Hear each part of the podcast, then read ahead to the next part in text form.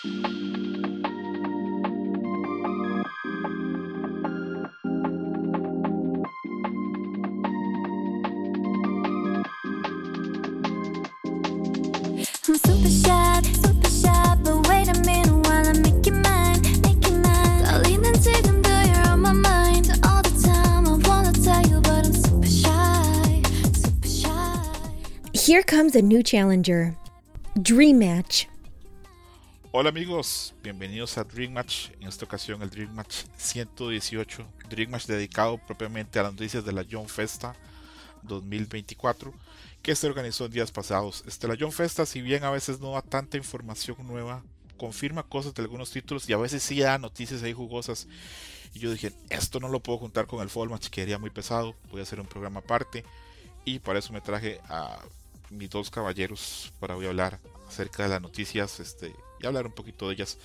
El primero que presento es un hombre que casi tuvo un accidente por venir al programa hoy, mi amigo Camuy. ¿Cómo vas, Camuy? ¿Qué onda? Muy bien, aquí ya estando desde el principio en Dream Match, que estaba muy cargadito de noticias. Perfecto. Y el otro hombre que presento es un hombre que tengo tantas horas oyendo su podcast esta semana que siento que vivo con él. ¿Cómo vas, Adam? Muchísimas gracias por escuchar el programa y bueno, eh, saludos a todos los que escuchan este episodio. Espero les guste. Eh, se va a poner bueno con todas las noticias. Ni tú, hubo bastantes. ni tú te sabes el viaje como yo a este punto. Yo creo que sí. Ni tú te sabes el viaje como yo. Yo sé dónde te dio frío, dónde esperaste para tomar autobús. Pero no una sola puta mención al programa de dónde estaban las japonesas guapas. Muy mala idea. Faltaron muchas anécdotas. eh, en general, de tiendas de anime no dije casi nada. No. Dije, a lo mejor en Dream Match es mejor lugar para decir eso, pero mm, creo que no. De eso estábamos hablando, que tu programa me acerca y me dan ganas de ir a Japón y me quita las ganas de ir a Japón. Me dan las dos cosas. me dan las dos cosas. Pero bueno, vamos a empezar con el programa de hoy. Y hoy no tenemos noticias súper rápidas. Hoy vamos a entrar así en la carne del asunto. Y la primera noticia que tenemos fuerte para el día de hoy es que finalmente ya hubo trailer de la adaptación de Mission Yosakura Family. Eh, ya tuvimos trailer, mostraron el cast y el staff de la serie. Eh, Mission Yosakura Family es este, una comedia con acción, un manga comedia con acción que se ha venido moviendo desde los últimos tiempos, hace un par de años. Se ha movido relativamente bien y apunta pues a ser una de esas series que pues, a veces funciona muy bien, que combinan las dos cosas, este, un poquito de acción, un poquito como de comedia, también un poquito de comedia romántica. Eh, ¿De qué va esto? Pues esto va de un protagonista, pues co- colegial, como en época como de prepa, que es súper, súper tímido y la única persona de, de la infancia con la que comparte es una chava que se llama Mutsumi Yosakura. De ahí el título de- del anime. Eh, eh, Mutsumi Yosakura viene de una familia que son como todos espías y asesinos, expertos de ese tipo de cosas. Entonces le hacen a él como la vida muy difícil para poder compartir como con ella. Eh, esto termina siendo como que uno de los hermanos este, pues presiona mucho al protagonista, que se llama Teyo Asano, no lo había mencionado, Taiyo Asano.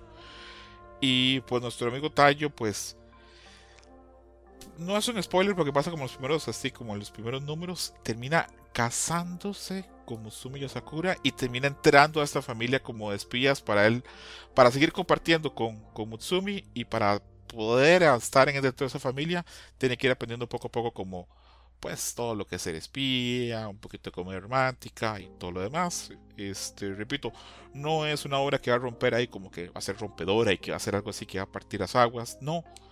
Pero es una de esas series que a veces son divertidas de ver. Este.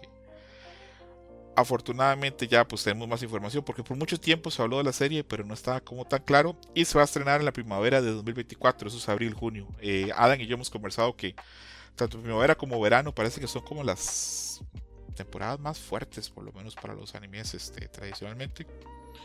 Y ahí hubo un trailer, ya están presentadas las voces. Eh, ¿Alguien pudo ver el trailer? Yo. Adelante, como con tus este, impresiones y luego Adam.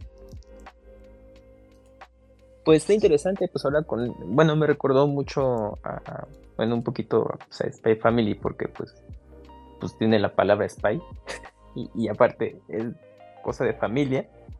Entonces creo que, bueno, pero sí es un concepto diferente, pero creo que la base es muy, muy similar y bueno, está interesante este rollo, pues porque tiene todo el tema de, de, comedia involucrado y pues el desarrollo ahí de los personajes de la amistad, que pues a ver hasta qué punto llega todo este, este asunto.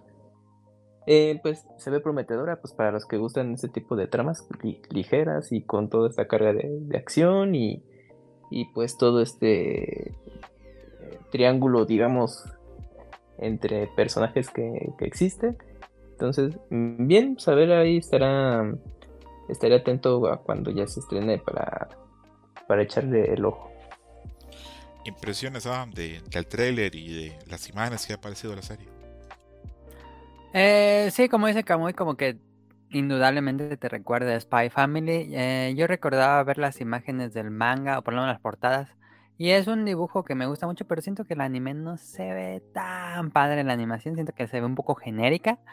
Y la trama, pues no suena mal, pero tampoco me emociona la gran cosa. No sé si va a irse por una onda más acción o se va a ir más por la comedia romántica. Me gustan esos dos, pero a veces siento que, o por lo menos con el mero tráiler, igual estoy equivocándome gravemente porque no he leído el manga, eh, que puede ser una de las series que va a pasar sin pena ni gloria, o por lo menos no me llamó mucho la, atención personalmente. Entiendo, entiendo. Igual esta simplemente era para mencionarla, no fueron las noticias así como que cortas que tenemos el día de hoy pero para mencionarla, eh, yo sabía que mucha gente iba a hacer esta referencia o analogía de esta serie con X Family, pero bueno, yo creo que esta ha sido mucho menos exitosa porque los mangas son de la misma época. Esto no es este que pareció hoy o hace un año, o hace dos, no. Esto es del 2019, igual que X Family, pero, pero bueno, así pasa, le tocó este pues no tener ser tan exitosa como X Family. Coincidencia. Sí, sí, hay coincidencia con eso. Aunque bueno, X Family va mucho como con una familia ficticia y acá pues más bien es una relación que es tan real que el otro termina pues ingresando a la familia para poder mantener este, la relación, pero igual este una serie que a priori parece mediana, pero quién quita y tal vez este nos salga respondones sea una serie muy divertida, veremos. Sí, es que es más para público juvenil, ¿no? Exacto, sí. Y todo este rollo. Exacto, que muy pusiste ahí el dedo en la llaga. Es como para, sí, también como Spy Family, también un público más juvenil, más, más normie, podríamos decir. Sí. Sí, creo que Spy ya llega a más público, incluso no eh, que está más ajeno a esto de de pues el anime y el manga y pues le, llega de alguna manera y esta sí es como más específico ahí para un público pues adolescente que pues ya está ah, tiene su rato enterándose de qué es lo nuevo que sale en cada temporada y lo que está leyendo en los mangas al momento, etcétera. Entonces, pues yo creo que va más para, para ellos. Mencionar que la, la pareja protagonista, bueno, al chavo, a Tayo Asano lo hace Reiji Kawashima, que se, tiene muchos papeles secundarios. El protagonista que ha tenido es el de To Your Eternity, que es una serie que mucha gente le gusta, pero yo no conecté, pero bueno, él es el protagonista de eso. Y la chava, este, Mutsumi Yosakura, la hace Kade Hondo, que bueno, nosotros este, la conocemos porque es Hakari en las 100 novias que realmente te aman. Eh, y también es la protagonista de un anime que le gusta mucho a Hershus, que es Zombieland Saga. ¿Tú has visto Zombieland Saga, Adam? No, nunca la he visto. Ok, pero bueno, este eh, sí es una sello consagrada, sí tiene sus protagonistas. tiene, ella es más, tiene más este. los argentinos hablan de cuando alguien tiene prestigio que tiene más espalda. Entonces diríamos que, no sé por qué, pero se me ocurrió decir que ella tiene más tiene más una carrera más consagrada, tiene más personajes protagónicos que él, pero bueno, ahí están este los dos y pues hay que le vaya muy bien a la serie. Ahí estaremos viendo cómo, cómo le va. Eh, aparte de eso, Dan Dan Dan este, nos dio un trailer que creo que es bastante parecido, pero nos confirmó el, reparto principal. Cual está pues bastante interesante. Eh, por lo menos para los dos, personajes principales, para Momo Ayase y para Okarun. Eh, acá se ve que si hay buen dinero parte de, de Saiyan Saru. Para Momo Ayase, la protagonista, este, consiguieron a Shon Wakayama que Shun Wakayama la vimos este año como Mei, este, de la chica que olvidó sus anteojos. Eh, es ella. Ah, sí, sí, sí. También era Nanahoshi en Mushuko Tensei, la chava que había viajado desde Japón al, a esa dimensión. Y también podemos decir que es Takina en Liquid Recoil. Entonces es una sello pues importante. No es que consiguieron ahí una sello de mediana, media tabla o no. Y luego para el papel de Okarun, este, pusieron el, así el dinero sobre la mesa y consiguieron a Natsuki Hanae, que es Tanjiro. Este, bueno, Tanjiro. De Kimetsu no Yaiba. Y también es el protagonista de Meta Forever Fantasio, el juego que viene nuevo de Atlus. Entonces, este, consiguieron dos sellos de primer nivel. eh, bien ahí. Aparte de eso, pues ya un teaser, un video y corto.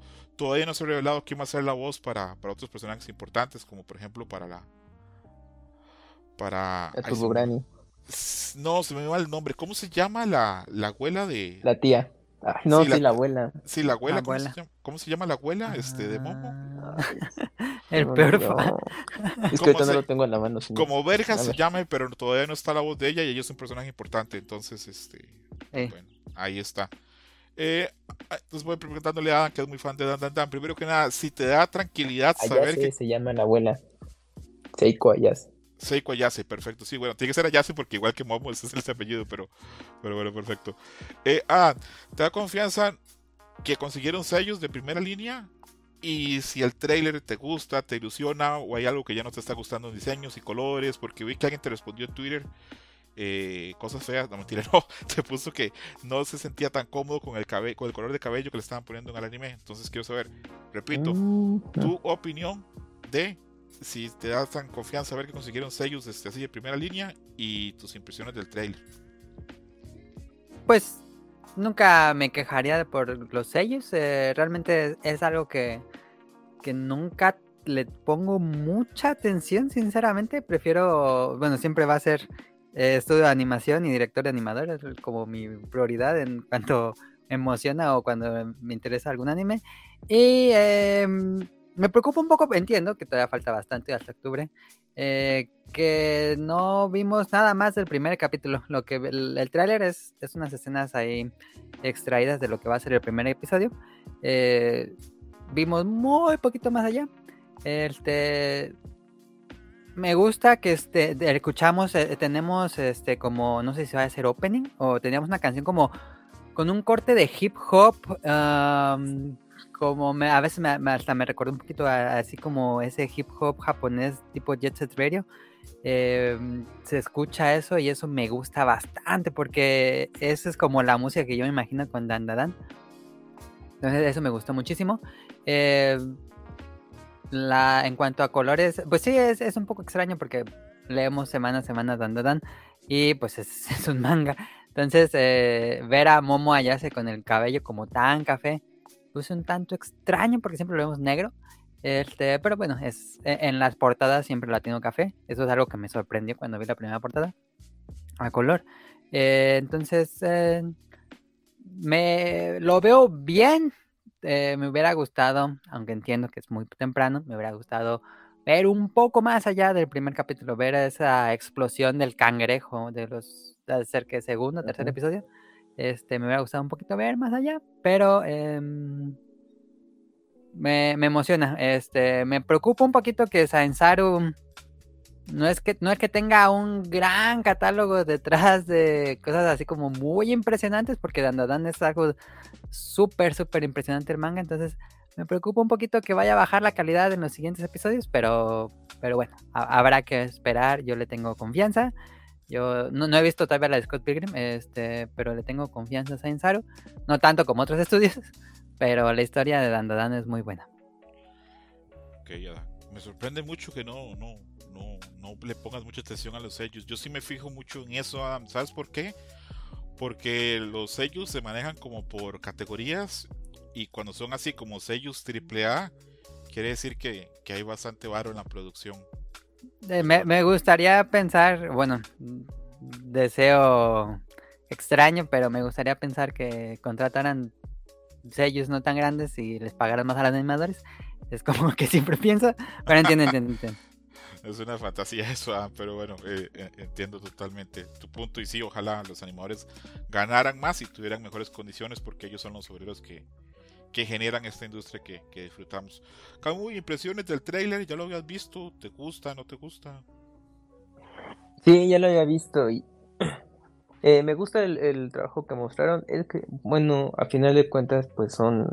Es que no son avances como tal, pues son simplemente lo que se le llama teaser. O sea, son más cortitos pues, porque no quieren echar ahorita la carne al asador. Pero creo que en este último se vieron más generosos y ya nos pudieron dar una mejor idea de lo que va a lucir, ¿no? Y pues mm, respecto al estudio, pues creo que tiene buen pedigrí, como dirían algunos, y pues tiene trabajos bastante notables. Eh, entiendo quizás ahí por lo que mencionaba Mele de que hay trabajos en los que luego a veces podrían pecar un poco de, de minimalismo en la animación. O sea, me refiero a que pues obviamente su trabajo es, eh, se ve muy simple, pero pues es temas ya más que nada mm, ya de pues de que fluya la animación. Utilizarlo para que fluya mejor la animación y no tarden tanto animando. Exactamente, sí, entonces luego puede que pequen demasiado de eso, ¿no? Y dices, bueno, pues se ve padre, pero a lo mejor como en, trabajos específicos como Dan Dan Dan, dices, no, pues es que no quiero como que, que utilicen demasiado, ¿no? Entonces, bueno, pues habrá que ver, o sea, lo, lo poco mostrado luce bien eh, y pues en lo personal me gusta cómo está quedando. Respecto a los actores de voz, pues eh, bien, creo que allí fue ahorita acertado este punto de tener al, actor pues que está muy eh, en boga últimamente este Natsuki Hanae, pues sobre todo con su trabajo de Demon Slayer con Tanjiro y muchos otros trabajos más. Entonces ahorita pues ha tenido un muy buen manager que lo ha sabido llevar como a, proyectos muy particulares y pues mira, con Dan Dan Dan, de hecho cuando estuve escuchando los diálogos de los personajes, dije, ah, no inventes, ahí está Tanjiro, y ya buscando, viendo la ficha, dije, ah, sí, mira, pues, este, no, no me falló el oído en ese sentido, creo que está bastante bien. Y, pues, obviamente, eh, son puntos de interés, pues, para que la gente ahí se entere, ¿no? De, ah, pues, está tal o cual actor, bueno, que eso va más para el mercado japonés, ¿no? Pero pues ya de, rebote aquí quizás algunos más clavados en ese punto digan, ah, bueno, pues es un, es un extra pues para, para echarle una, una mirada a esta nueva serie.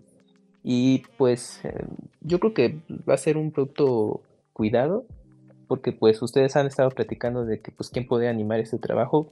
Y pues creo que en el equipo de producción hay gente muy competente en este sentido y que ha tenido trabajos que, bueno, en lo personal he tenido oportunidad de, de mirar y bueno, eh, en lo personal, pues yo sí le tengo pues buena expectativa a, esta nueva serie y solo queda esperar ya que bueno, conforme pasan los meses, liberen un poquito más de, de, de metraje o de bueno o de nuevos avances y pues ya esperará que se estrene en la temporada pero pues sí va a estar también cargadita en la fecha en que estaría estrenándose la serie Sí, eso sería ya casi para dentro de unos 11 o 10 meses. Casi, por, sí, por cierto, Adam, ¿ya estás haciendo el logo de Dan Dan Match? todavía pero... Este no, sería muy temprano, pero va a pasar eventualmente. Y yo ya tengo ideas para el de Winter Match, ahora más tarde te comento. Aquí, ah, la, aquí la parte cuando me mandas el mensaje, ¿quién vergas te dijo que te iba a hacer el logo? Eh, bueno, hablando de eso, este, esto lo dirige Fuga Yameshiro, que fue asistente de dirección en la Tatami Time Machine Plus, que fue un anime bastante interesante. Eh, los guiones este, está Hiroshi Seko, que trabajó en Attack on Titan, Chainsaw Man, Jujutsu Kaisen y Mob Psycho 100, ahí hay pedigree. Eh, compositor de música de Chainsaw Man, Devil Cry Baby, and Listen the Bluebird. O sea, en música, esa es la verga el güey que consiguieron. Eh, está Naoki Honda diseñando los personajes, que hizo los personajes de, de Mobile Suit Gundam Hathaway, que es una película bien bonita de la que hablamos muy poco acá. Y el diseño de los extraterrestres y entidades sobrenaturales es de Yoshimichi Kamida, que hizo todas las cosas y criaturas de Mob Psycho 100. Entonces, el equipo, el staff está chingón. Son gente triple A, pero yo, y eso lo dejo acá porque ya vamos a empezar otra noticia yo creo que con este anime tenemos que tener las expectativas medianas.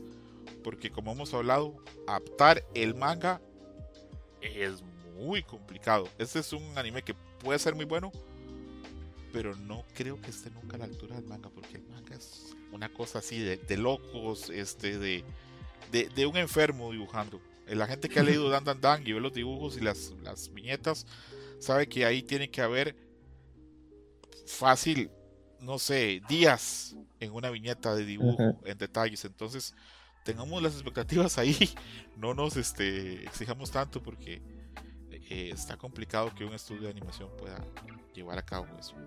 Eh, pasamos a hablar de el Blue Box, que es esta serie a la cual la gente le tiene mucha fe.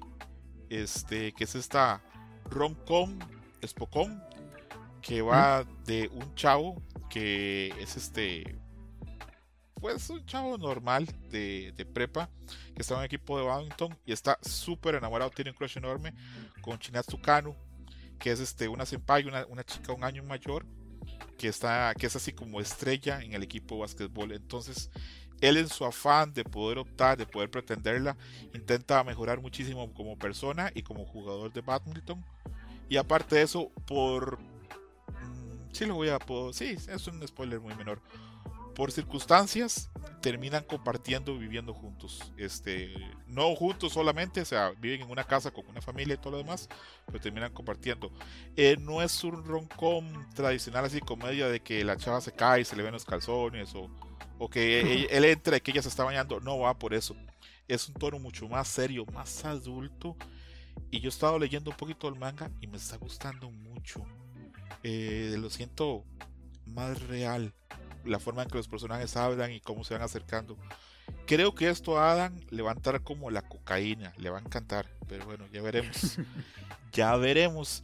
Eh, se ya se hubo ya un teaser o pequeñito, un trailer pequeñito como de 30 segundos y ya también sabemos quiénes son los protagonistas. Eh, en el papel del chavo va a ser eh, Choya Chiba, va a ser el papel de Taiki Nomata este güey tiene varios protagonistas, entre ellos es el protagonista de, 80, de 86, ese anime famoso de futuro post-apocalíptico que a Hershey le encanta.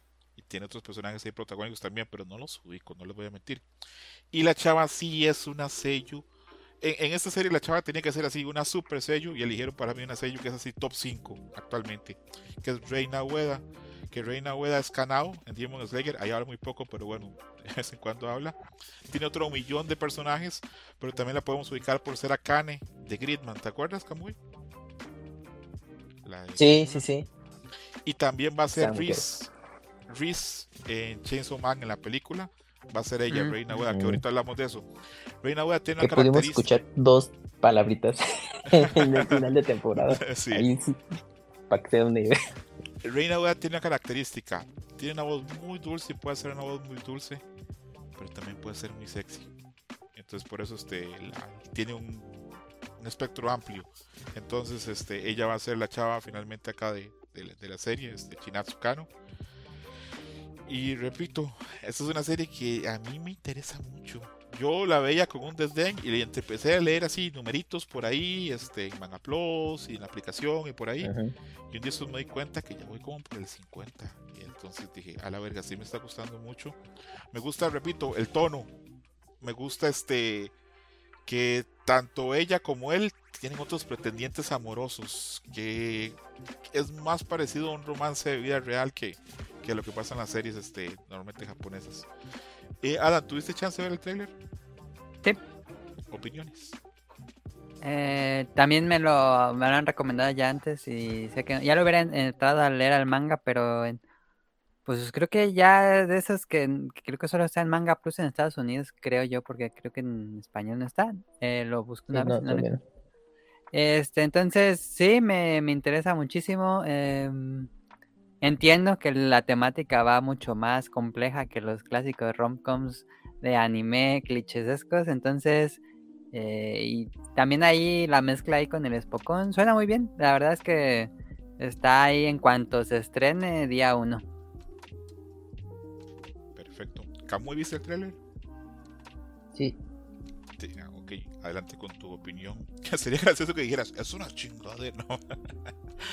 no, pues luce bastante bien en tema de, de producción, diseño de personajes, pues lo que se deja ver en el avance está muy bien. Espero que mantengan esa, esa calidad en pues, toda la temporada.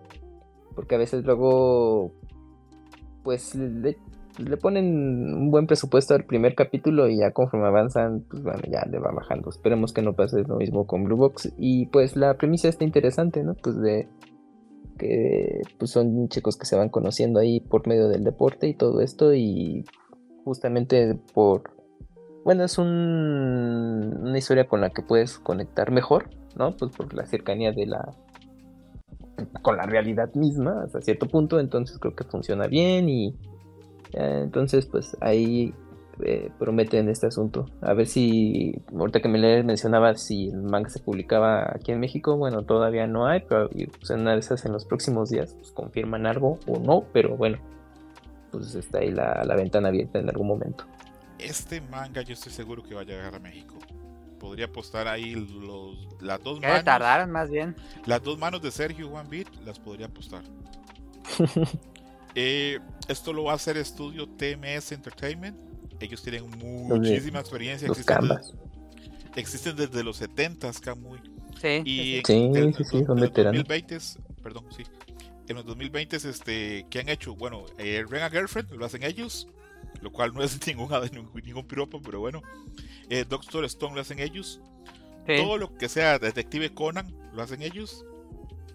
Y también adaptaron este, este Spokon muy exitoso eh, del, del, ciclismo que se llama eh, Yogamushi ah, Pedal. Yo lo veía. Pedal. Muy exitoso. Y ya están trabajando también en una temporada de Doctor Stone. Hoy anunciaron la, la cuarta. Entonces, eh, TMS Entertainment es un estudio grande. Bien grande. Y, grande, pero no asegura calidad. Por lo menos tienen la experiencia. Eh, igual para, para, un, para una, una historia romántica tal vez no ocupen tanta animación. Bueno, pero acá también hay escenas deportivas, entonces no sé cómo verga se va a dar.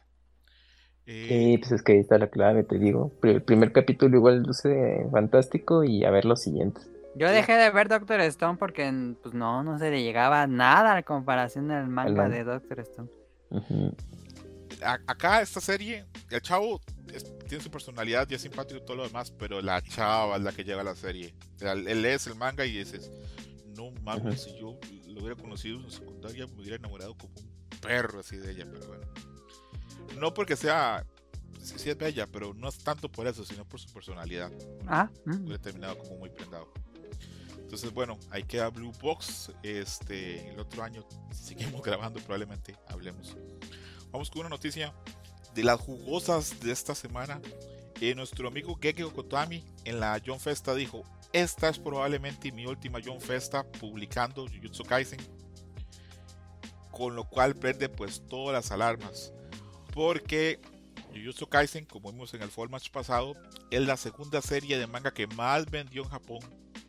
Ya lleva 90 millones de ejemplares. Este Jujutsu Kaisen es uno de los pilares hoy por hoy de la Shonen Jump, de los que sostienen el negocio, sostienen el changarro, diría Kamui.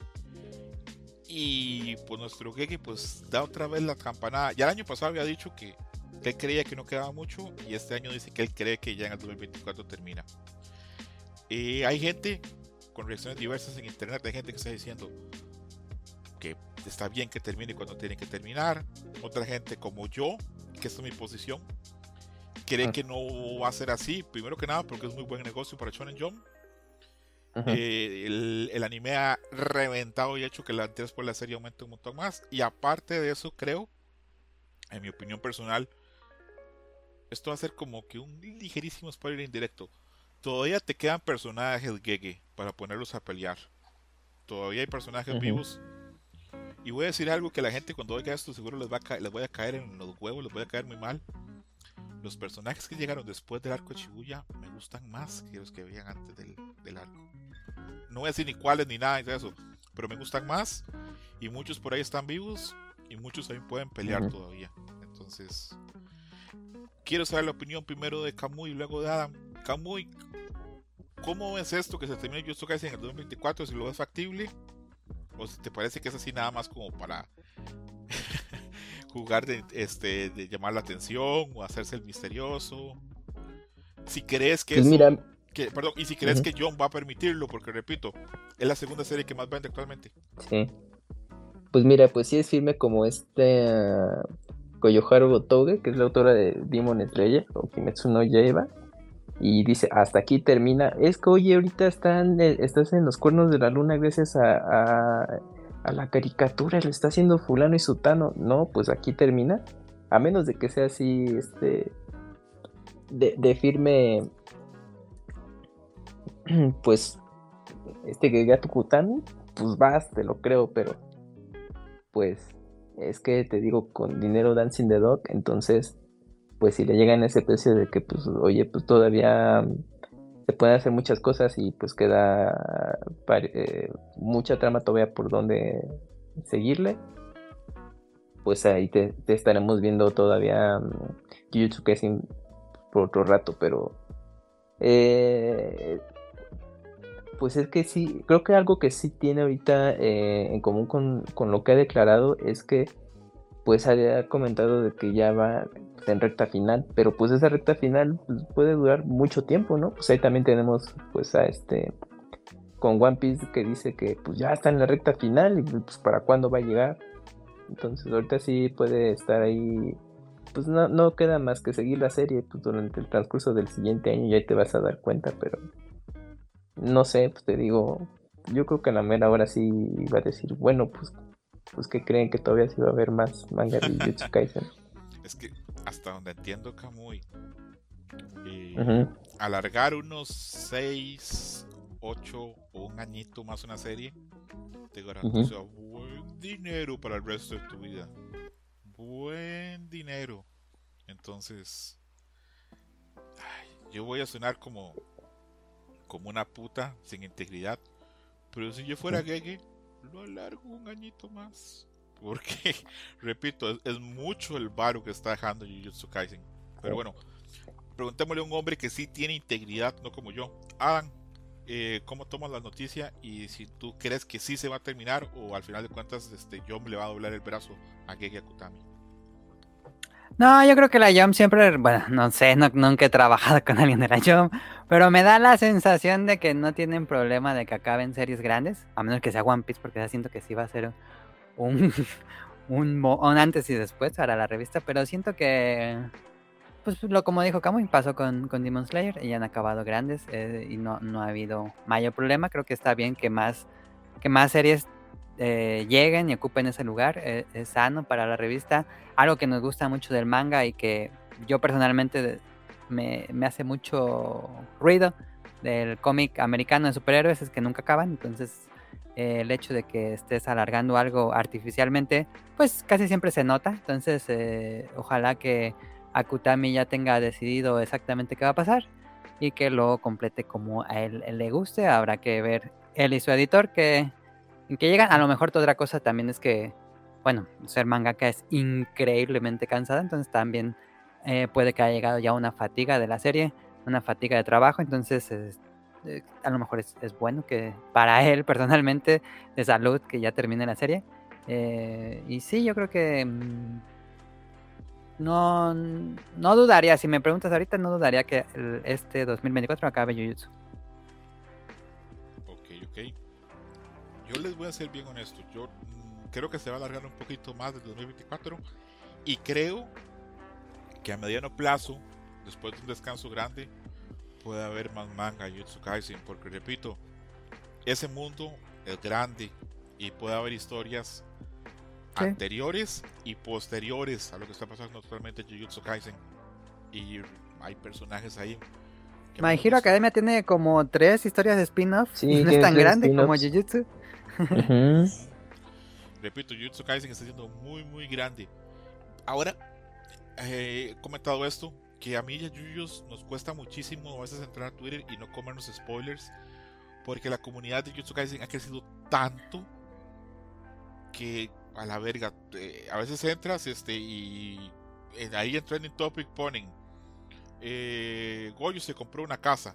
Entonces ya sabes tú que Goyo se compró una puta casa y tú no mames, no he visto nada, pero bueno, así pasa.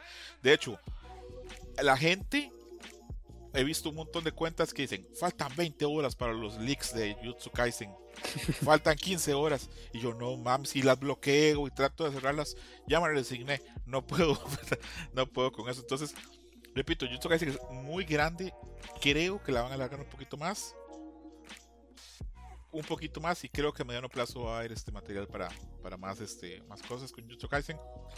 Y creo que el rumor que dice que Arc System se reunió con Shonen Jump para pensar un juego de pelea Jujutsu Kaisen a mediano plazo tiene todo el sentido del mundo.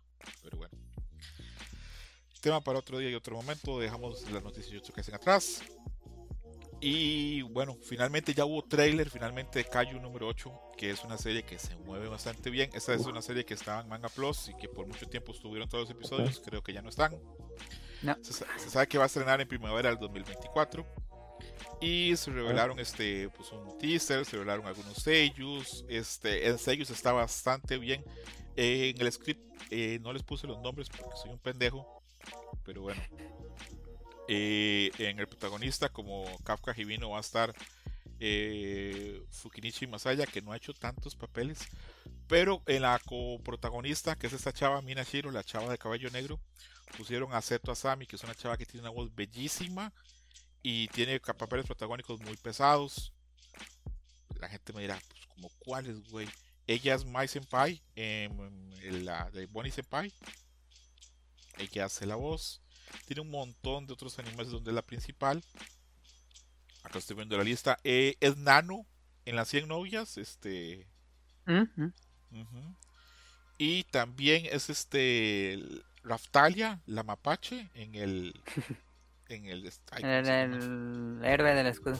Y, la, y lo hago todavía más grande para que vean la calidad de Sami Seto. Ella es Novara. Novara Kugisaka en Jujutsu Kaisen. Ah, Entonces tiene un rango de voz y unos papeles muy cabrones. Eh, la otra chava, la rubia, este, Kikuru Shinomiya, ella la va a hacer Aifaro, que también es una sello que está como que muy representada como con personajes muy fuertes, femeninos, con personalidad muy fuerte. Ella era Power en Chainsaw Man. Entonces, ah, este tiene un caso muy bueno. Eh, para la gente que está viendo dice, pero qué vergas es eso de Gallo número 8. Bueno, va como en un mundo, como en un futuro no apocalíptico, pero en un futuro donde hay problemas. Y en Japón cada cierto tiempo lo, pues lo invaden o lo atacan Kaijus, entonces se forma un equipo que pelea contra esos Kaijus. El protagonista había prometido ingresar a uno de esos equipos, pero las cosas no se le dan, pero los amigos lo motivan a seguir intentando. Y logra entrar, pero en lo que logra entrar tiene ahí una interacción ahí como con un Kaiju que le cambia su naturaleza, pero ese cambio en la naturaleza le permite ingresar en el equipo y compartir esos Kaijus en el equipo hay otra gente que fue amigos de él de infancia que prometieron luchar contra los callos. Y a priori, a mí esta serie se me parecía algo muy shonen. Yo había leído el manga, lo sentía que era como muy de niños y lo dejé. Pero viendo el tono de la serie y viendo el teaser, me pareció más adulto y me llamó la atención más. Me picó más las ganas. Eh, ¿Alguno de ustedes vio el trailer? Sí. Adelante, Adam, con tu impresión. Sí, este suena muy interesante. Creo que el manga está padre. No está. No tiene el arte tan impresionante, pero creo que aquí le está haciendo un gran favor al anime. Es de Production IG y de diseño de Studio Cara. Entonces ya, ya tienen como ahí el pedigree de, de Evangelion, por lo menos de Studio Cara. Y luce muy, muy, muy, muy bien, muy interesante.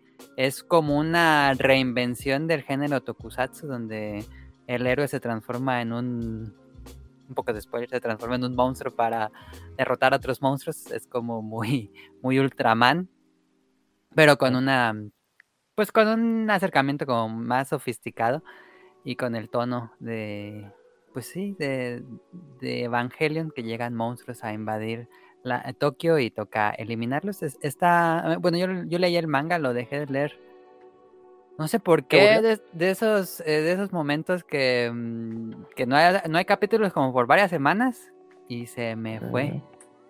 Y cuando regresé ya los habían quitado. Dije, ay, ya. Ah, yo pensé que seguías la publicación impresa aquí de Panini. No, no le, no le entré a la publicación impresa. Lo estaba leyendo todo digital en Manga Plus.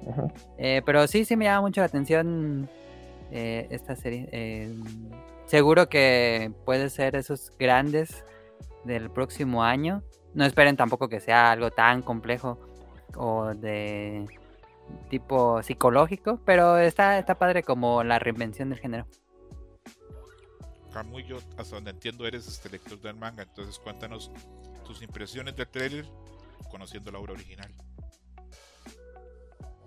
Eh, la adaptación en el anime, pues al menos lo que nos dejan ver, eh, tiene buena producción. en, para construir todo el escenario. Entonces, eh, comparado con el manga, que eso es más directo, eh, aquí todavía pues tienen tomas de cómo pues se va organizando pues, el ejército que se encarga de los Kaijus, este, eh, pues mm, todas las comunicaciones que tienen los mismos soldados eh, para hacer toda la, estrategia, o sea, eso está, mm, revistieron bastante bien todo ese escenario que, se plantea en el manga, ¿no? Entonces le da ese toque pues, más serio al final de cuentas de cómo es esta situación con los monstruos que se tienen que enfrentar ahí día con día y que, azotan Tokio. Y en respecto al, a la historia, pues eh, sí es acción pura, es chicos gritando, pero pues conforme va eh, avanzando la, historia, pues se nota toda la, energía de, este tipo de, historias y, pues que en momentos en, específico, pues eh, em, siempre pues es el tema de, emoción con, con, este tipo de tramas. pues ya en el anime ya la habían anunciado, yo creo que como desde hace un año que ya estaban, ya se estaba trabajando la adaptación y pues ya, pues hasta con la fecha de, de, estreno que sería pues hasta el siguiente año. O sea, sí, sí fue algo que anticiparon con, bastante tiempo. Y pues en lo personal pues sí estoy bastante interesado en ver cómo, cómo queda esta adaptación que se ve prometedora y también pues parte del equipo involucrado pues ya al menos los que estamos aquí pues ya ubicamos gran parte de sus trabajos entonces pues creo que ahí va a cumplir eh, bien en ese sentido y pues puede ser una serie que para los interesados en ese género o bueno que les guste simplemente historias de acción pura pues yo creo que ahí van a encontrar una buena opción de, entretenimiento ya cuando se estrene. Sí se nota que acá Production aquí está poniendo el baru y está apostando fuerte por esta serie. Eh, yo pienso que no es descabellado que si la serie aparece y le va muy bien eh, Cayo número 8 crezca mucho a nivel de ventas de, de, serie. Ahí ya va a ser cuando ya les va a costar a ustedes encontrar los volúmenes físicos en las tiendas. Y, pues, sí. Tiene todo. Es que ahorita que mencionas ahorita que mencionas ese punto, bueno, ya como nada más para la anécdota, es que ya lo habíamos platicado en, Dream Match previos, ¿no? Que por ejemplo con Frieden, pues gracias a que se estrenó ya la, la serie animada, pues obviamente empezó a generar más eh, interés, ¿no? Para pues, la obra original, que es el manga, y pues todo suma, ¿no? Y qué bueno. Y, aquí hablando en específico de México, pues por, ejemplo eh, ejemplo, encontrar los nueve volúmenes al, previo al, estreno de la serie, pues no había tanto problema, pero obviamente ya conforme se estrenó y los volúmenes que ya se estrenaron en paralelo con la serie, pon tú que sea el tomo 7 y 8 y 9, pues de pronto ya, ya no era tan fácil de encontrar. De hecho, el tomo 9 a mí me tocó pues, que tuve que batallar un poquito con eso. Entonces ahorita regresando con lo de Cayu número 8, pues al día de hoy, pues puedes encontrar igual, ¿eh? sin ningún problema, todos los volúmenes disponibles que se han publicado aquí en México a través de Panini. Y pues yo creo que cuando se estrene la caricatura y tenga su buen éxito, igual, ¿eh? Yo creo que también ya va a empezar a escasear. Que pues por un lado pues ayuda a, ese tipo de cosas. El trailer es tan bueno que a mí me volvió a subir al carro porque yo me al, bus o al tren de, de, serie porque yo me había bajado cuando sentía que la serie era yo decía tiene muy buenos elementos y todo lo demás pero el tono no es como tan para mí es como para gente más joven pero el sí, sí, sí, totalmente el trailer me gustó y lo que dice ah, acá bueno acá estaban las notas pero ya lo sabía de que hay gente trabajando que trabajó en Evangelion acá. Entonces, este. Mm, es un sello de calidad a nivel de los monstruos y las criaturas. Entonces, vamos a poner el dedito ahí y muy probablemente cuando hagamos nuestro programa de lo más esperado del 2024, ahí va a venir esa serie muy probablemente. Por lo menos para Kamui, supongo, ¿verdad? Sí, sí, yo estoy interesado. Ya día uno estarla viendo también, cuando vea que es un chavo que grita y se agarra así a putazos con los monstruos. No, pues ahí a cada rato, no. Sí, ya lo ganó. Sí, Va a estar en el gimnasio haciendo pesas y diciendo, "Ah, ¿cómo le pega el callo? Yo también le voy a dar. Ándale, sí, sí, sí, sí, sí. Saludos a Yuyus, un abrazo grande. Eh, en estos días se volvió a presentar este, la película este, La desaparición de Haruhi Sumiya, esa, no sé si obra maestra, pero obra magnus, por lo menos, este, obra magna de, de Kyoto Animation. Es una película navideña, esto pasa en Navidad este, en la historia de la Ujú. desaparición de Haruhi, que es este, la serie que es Corona, la afortunada y algo olvidada serie de anime. Otra era de las franquicias más grandes del, pues, de todo el medio. Eh, entonces en las pues proyecciones que hubo en ciertos cines especializados en Japón, al final de la proyección apareció como un pequeño teaser y una pequeña información en los cines que decían pongan atención a la web de Haruhi, va a haber un anuncio próximamente. Y no mamen, eso fue como echarle pues, no sé, veneno a las ratas. Y la gente empezó como a así, pero ¿qué? ¿Cómo? ¿Qué? Porque el otro año van a salir más novelas de Haruhi. Y pues no creo que haga falta que hagan más novelas para adaptar, porque la realidad es que hay otro montón de novelas que se podrían adaptar y hacer más temporadas del anime. Los fans están, juran y perjuran de que viene más anime. Yo digo que estemos más cautos, porque perfectamente dicen, ¿saben qué? Va a haber unas nuevas este, playeras de Haruhi en Uniqlo, ¿cómo la ven? Puede ser algo así, Ajá, merch. puede ser un, un pachinko de Haruhi. Colaboración de Ujú, Karaoke. ujú. eh, O de Haruhi- teléfonos. Haruhi con el Juegos de del teléfono. oso. Sí, puede ser este. Algo así. Puede ser todo. Que por cierto, aprendí con Ann que existe el oso negro. Es el ultra rare. ¿Sabías Ann, que a mí me decían el chavita negro? No. Ah. Ok. Entonces, cerramos la noticia con que puede haber algo de Haruhi. Tengamos las expectativas bajas. Si se anuncia más anime, sería grandioso. Queda el pedo todavía de la sello. Recordemos que Aya Hirano fue súper cancelada eh, en la primera década de este siglo. Porque se comprobó que salía y tenía relaciones con los chicos de su banda de rock. Y en Japón, las idols no pueden tener nada con nada. Y la gente quemaba los peluches, quemaba las cartas, quemaba el anime, quemaba figuras de Haruhi ahí en, en Akihabara. Demostrando una vez más que los otakus pues no están muy bien de la cabeza.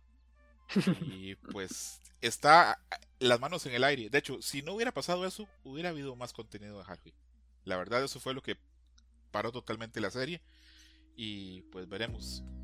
Repito, para los japoneses fue un impacto. ¿Cómo que haya Hirano se está tirando palitos con el baterista y con el guitarrista? Y no mamen, eso a los otakus les destruyó el cerebro. Que la voz virginal de Haruhi, pues no fue la virgen en la vida real. Pero bueno, dejamos esto. Esperemos a ver qué pasa con lo de Haruhi Suzumiya. Y entramos ahora sí en las dos noticias más gordas y más sabrosas de la semana, prácticamente por las que hicimos este programa. La primera, Studio Mapa anuncia finalmente que el arco de Reese va a adaptarse como película. Con esto se cumple una profecía que yo hice hace más de un año en el Chainsaw Match número 9 o número 8. Y bueno, Adam también me ha apoyado. Entonces acá Adam y yo nos vamos a dar un abrazo como si hubiéramos hecho un gol en la final del mundial. Porque aceptamos un año. los- en más de más de un año lo vimos venir. Aunque tampoco me voy a echar tantas flores. Esto, cualquier persona que lea el manga podría saber, esto se adapta bien en película. Entonces, es motivo de alegría enorme. Pero también hay como un poquito agridulce porque yo veo esto y pienso, ay güey, esto no va a llegar a la tan pronto. Entonces, pues.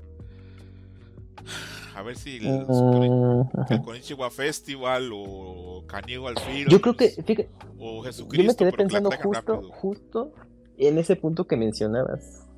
Porque me da la impresión que ahí, pues, yo creo que Crunchyroll puede meter las manos. ¿eh? Yo creo que con Ichiban, no, yo no Sí, creo. ya trae películas Crunchy. Crunchyroll yo creo que ahí puede ajá, involucrarse para hacer la, la distribución, eh, bueno, sí, en, en cines, temporal, obviamente, porque trajo Code Geass hace poco. Este, hubo proyección aquí, en específico, al menos en México, yo creo que también en algunas partes de, de Latinoamérica, eh, se proyectó la película de Code Geass y a mí me sorprendió, yo dije, ah, pues yo no pensé que fuera este, pues, a tener una, eh, pues una corrida en cines comerciales, pues, la serie, ¿no? Y, pero pues fue a cargo de Crunchyroll. Entonces yo creo que en ese sentido con Chainsaw Man, yo creo que mm, le apostaría más a que Crunchyroll se encargue ahí de, eso. Con que nos llegue unos, para que vean que soy generoso, con que llegue unos tres meses después yo estaría contento. Hasta cuatro estaría contento. Lo que no quiero es tener que esperar seis meses. No quiero esperar un año para poder ver la película. Eh, bueno, el arco de Reese, este. No, no vamos a spoiler nada. Pues cuenta las aventuras de Denji donde termina la serie como su. Ya hicimos hasta un programa, ¿no? Hicimos un programa así para la gente que leyó el manga. Que quedó sí. Pero bueno, eh, esto narra las aventuras de Denji después de que termina la serie y conoce pues a una chava que se llama Reese y comienza ahí una pues unas aventuras de Denji bastante particulares y muy disfrutables. A la gente que ha leído el manga, busca el último Chainsaw Match, creo que es el número 13. Ahí analizamos todo todos los volúmenes este que cubren ese arco. Y pues feliz hay gente que señala que en el trailer se ve que hay una dirección de arte distinta, con trazos más sencillos. Yo creo que el trailer es muy cortito como para pensar en eso. Y en Weibo, los, este, los, chinos y sus chismes jugosos dicen que la tercera temporada ya está en preproducción también. Y que no se va a anunciar hasta que ya termine esta película. Eh, hay varios memes donde el staff de Jujutsu Kaisen sale así, pero así hechos pedazos de, de trabajar en Jujutsu Kaisen y le sal, llega así y ya sale así como que un manda más así esclavista de mapa y le dice a ver culeros ahora sigue Chenzo y los comienza a latiguear y así a golpear con una cadena y otra de Oblivion Battery creo que sea sí esa este creo que esa la, sí esa la tenemos este. Más adelante. No a ver no la tengo ah. acá. La tengo en... ay sí la tengo notas súper rápidas. No mames ahorita las digo. Este, sí, pero esa se ve más sencilla, Mele. En cambio, en la película de Chainsaw Man, a esos güeyes sí los van a explotar otra vez. Pero, pero bueno. Eh, a ver, Adam, opiniones de, del teaser, de, de, lo que se puede ver, del arte visual por lo menos, y también si te sorprende eh, de forma agradable saber que lo van a adaptar como película. Adelante. Sí, como le dijimos, ahora sí que le atinamos, aunque como dices, tampoco era tan difícil. Eh, de lo poquito que se alcanza a ver en el, en teaser, eh, sí, yo iba a mencionar eso, que la dirección de arte emula más el trazo de Fujimoto, eh, porque la serie le había dado como una cierta sofisticación a los trazos, a los personajes. Y por lo menos esas dos pequeñas escenas donde Denji salta desnudo a la alberca, se notaba como un poco más similar no tan, no tan parecidos a la serie, sino más similar al manga. Eh, pero pues igual son, han de ser que le dijeron al becario que hiciera dos trazos para hacer el trailer y todavía no empiezan a, full o no sé. Eh, pero es muy, muy, muy poquito. Me hubiera gustado ver un trailer más en forma, igual retrasar un poco más el, el anuncio. Pero mm, me, me, emociona porque como dijiste, dijimos en ese episodio, eh, pues es una historia que casi casi es autoconclusiva, incluso para aquellos que vayan a verla y no vieron Chainsaw Man, tampoco ocupan mucho conocimiento de la serie y, funciona bien como una película de amor de verano. Mejor dicho, nunca. Eh, sí, esto es una historia como de, pues de un amor de verano. Eh, antes de darle, no, adelante, Camuy, con tus impresiones yo creo que este avance fue más para calmar las aguas para los interesados en, que pues, Chainsaw Man sigue, ¿no? O sea, sí es algo ahí con los con lo que se había comprometido Mapa y porque cuando terminó la la primera temporada, pues no hubo realmente mm, noticias, ¿no? De, bueno, estamos trabajando con esto mm. o, cosas así, o sea, que dieran al menos un, un, un punto de, ah, Chainsaw Man, el anime sigue, ¿no?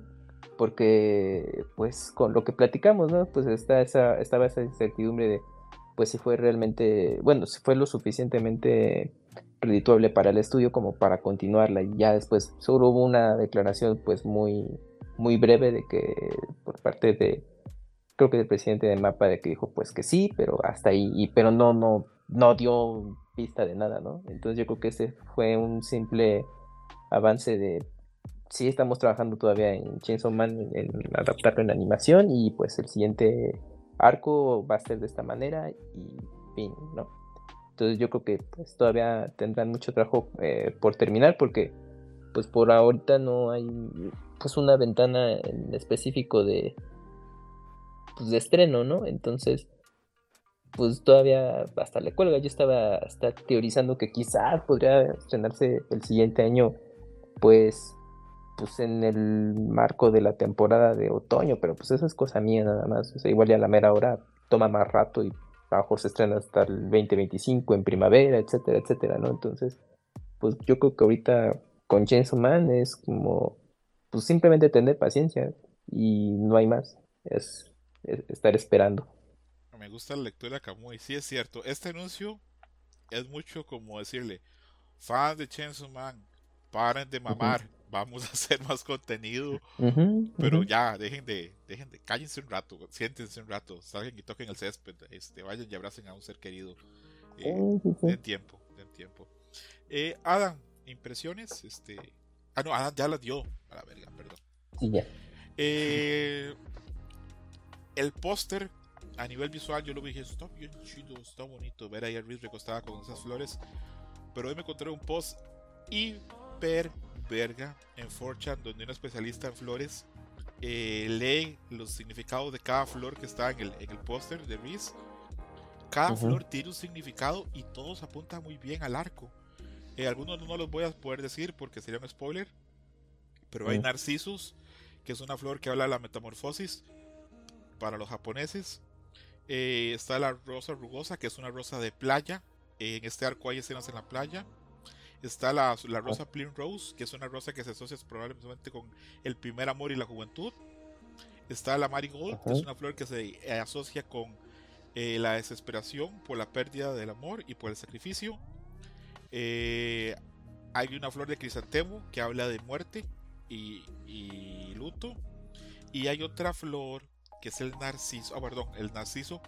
Aprendí hoy que el narciso es una planta letal, es veneno letal para los ratones.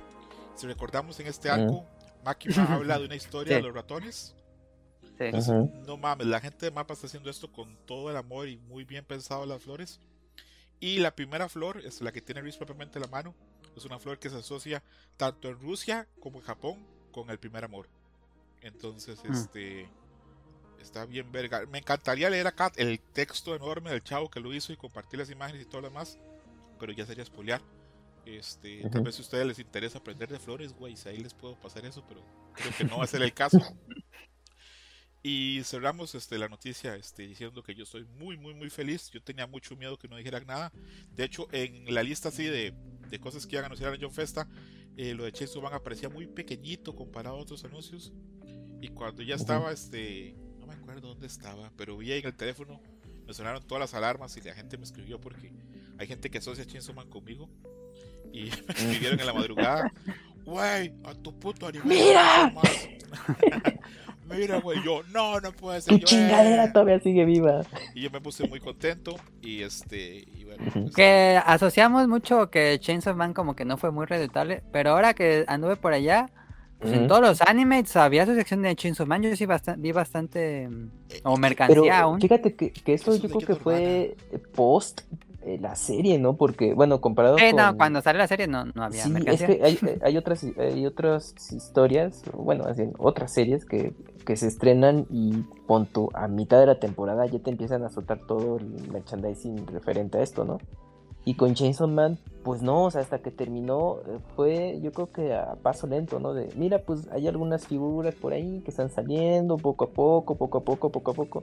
Y bueno, y ahorita ya que tú estuviste por allá y de primera mano, pues ya te consta de, del merchandising que hay hoy en día. Entonces, yo creo que fue más un tema que, que yo, yo creo que, que el, el, gusto por Chainsaw Man en, en anime en específico le llegó algo tardío, no de manera peyorativa lo estoy diciendo, sino de que le tomó más tiempo entrar al gusto del público de otro, comparado con otro tipo de historias que son más easygoing o fáciles de entender.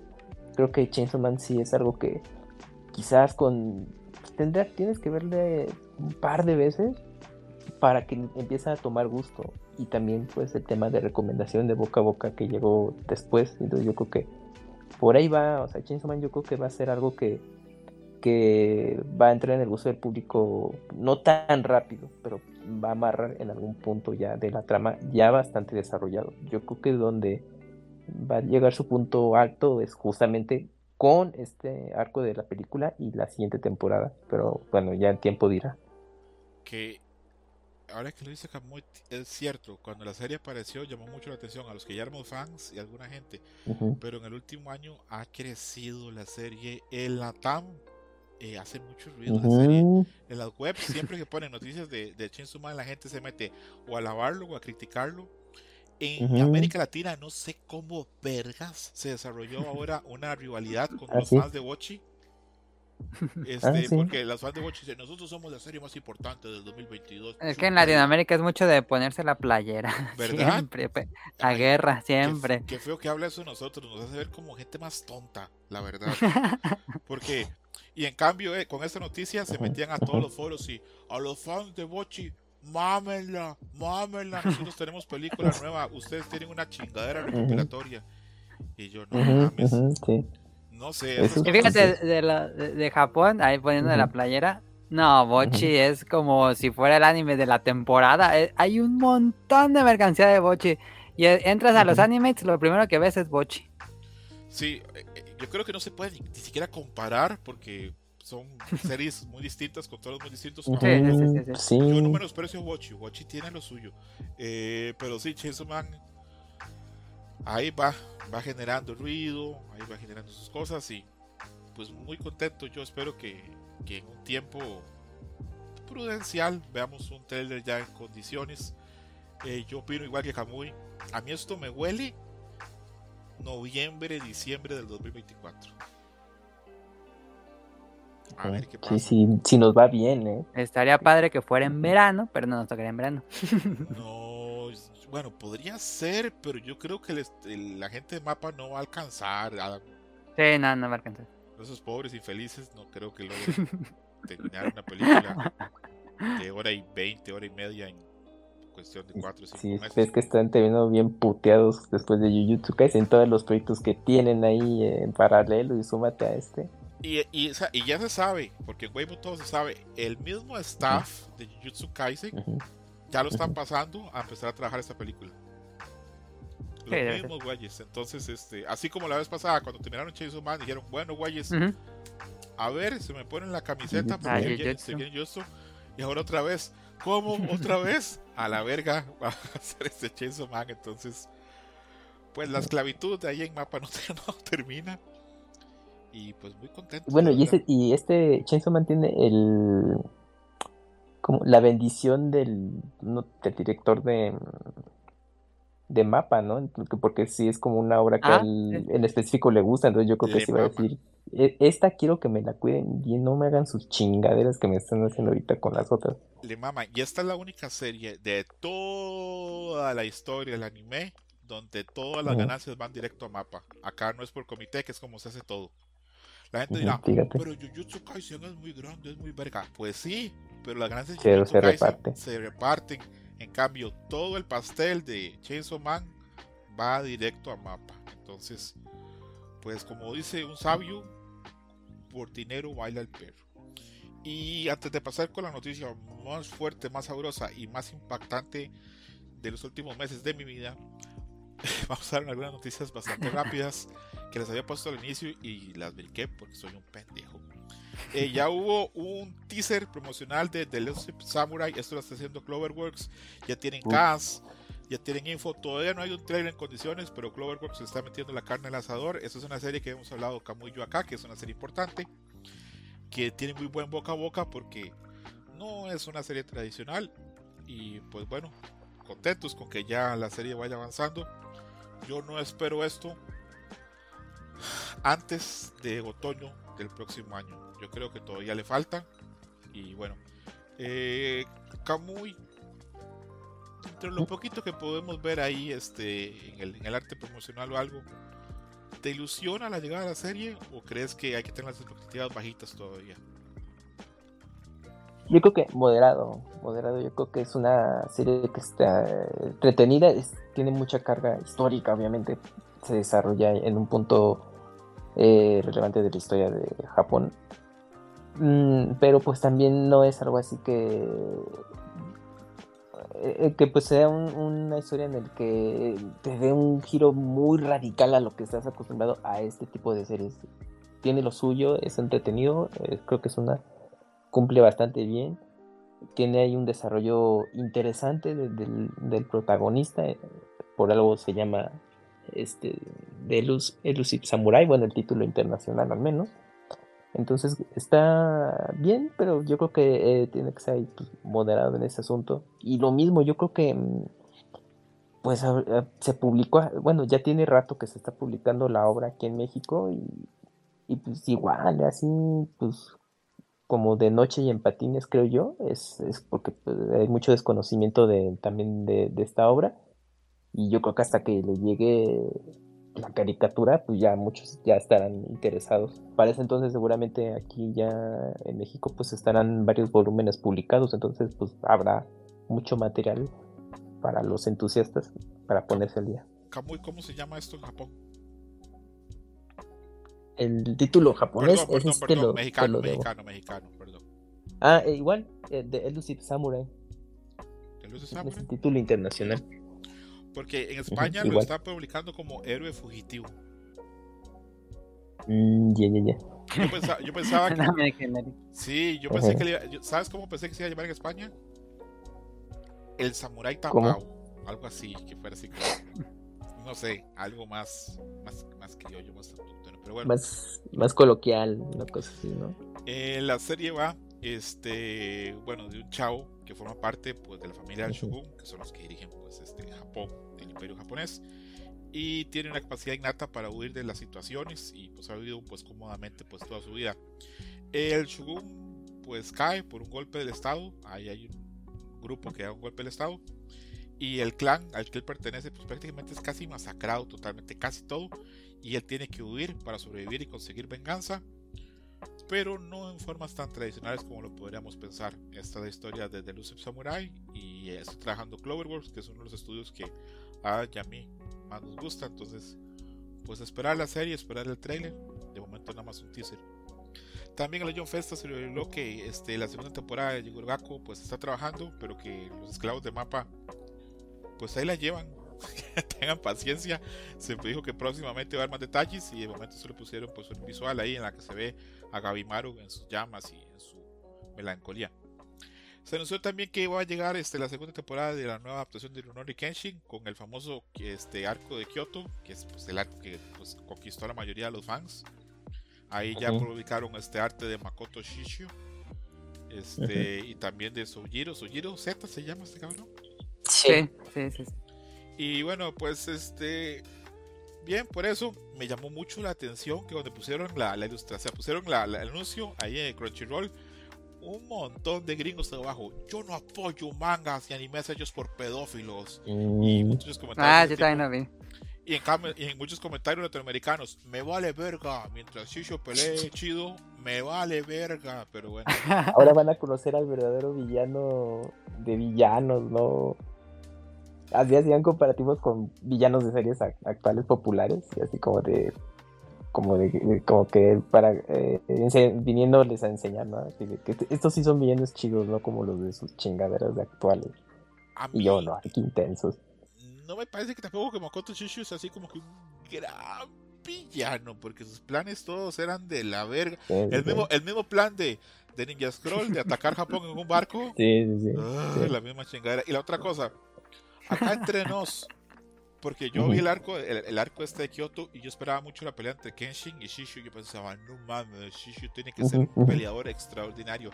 Era un pinche tramposo, mordiscos, guantes con pólvora, besos raros.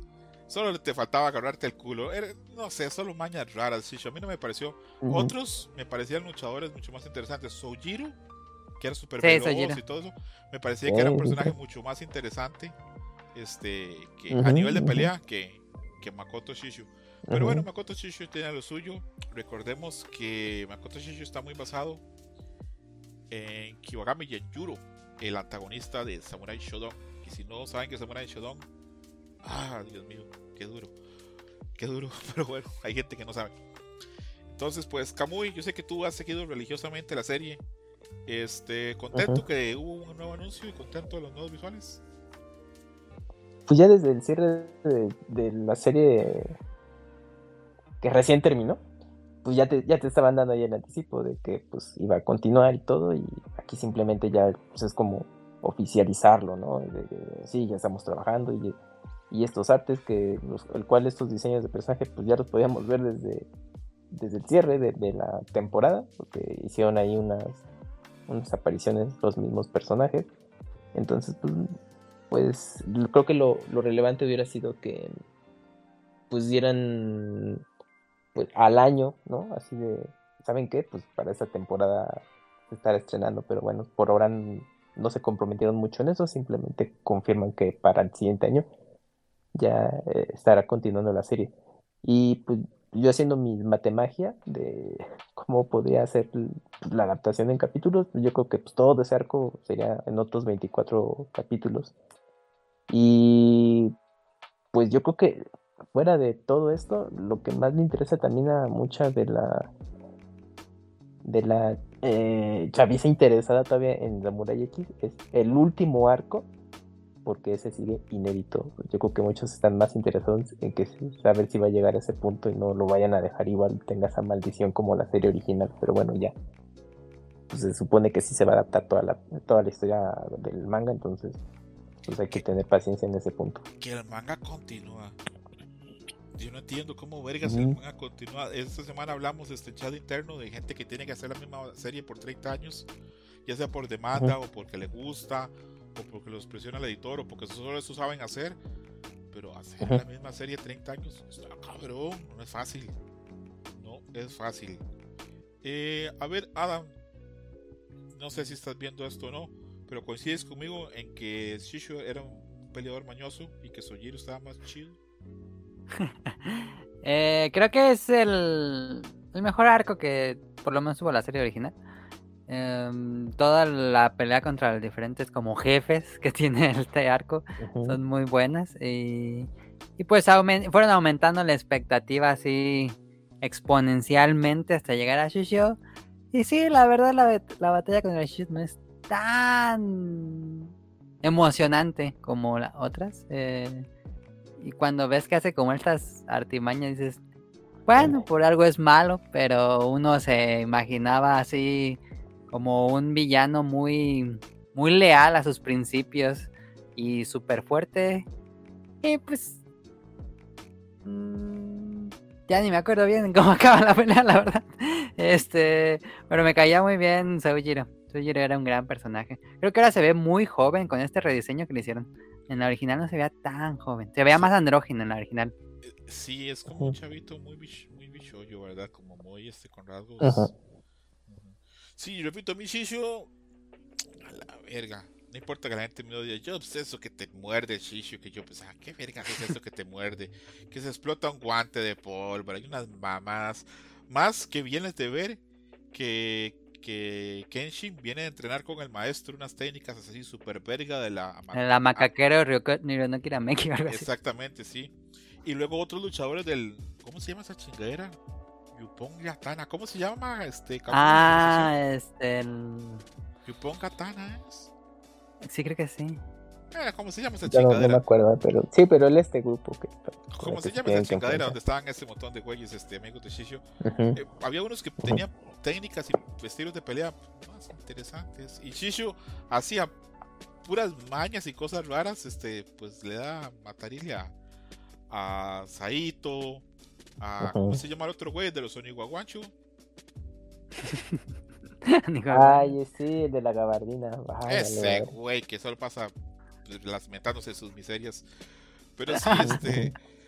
repito, ay, el- a nivel de animación, sí me gustaba mucho la pelea, pero a nivel así Sí, como de. Era muy buena. pero a nivel como de como de las técnicas y las cosas de Shisho, Ujú. tu madre Shisho, ¿qué es eso de morder al, al rival? Eso es como de como de un Como soldado de jugador. No, como de fútbol de ese llanero. Sí, sí, sí. Yo pues, espero cuando llegas a pelear con el Final Boss.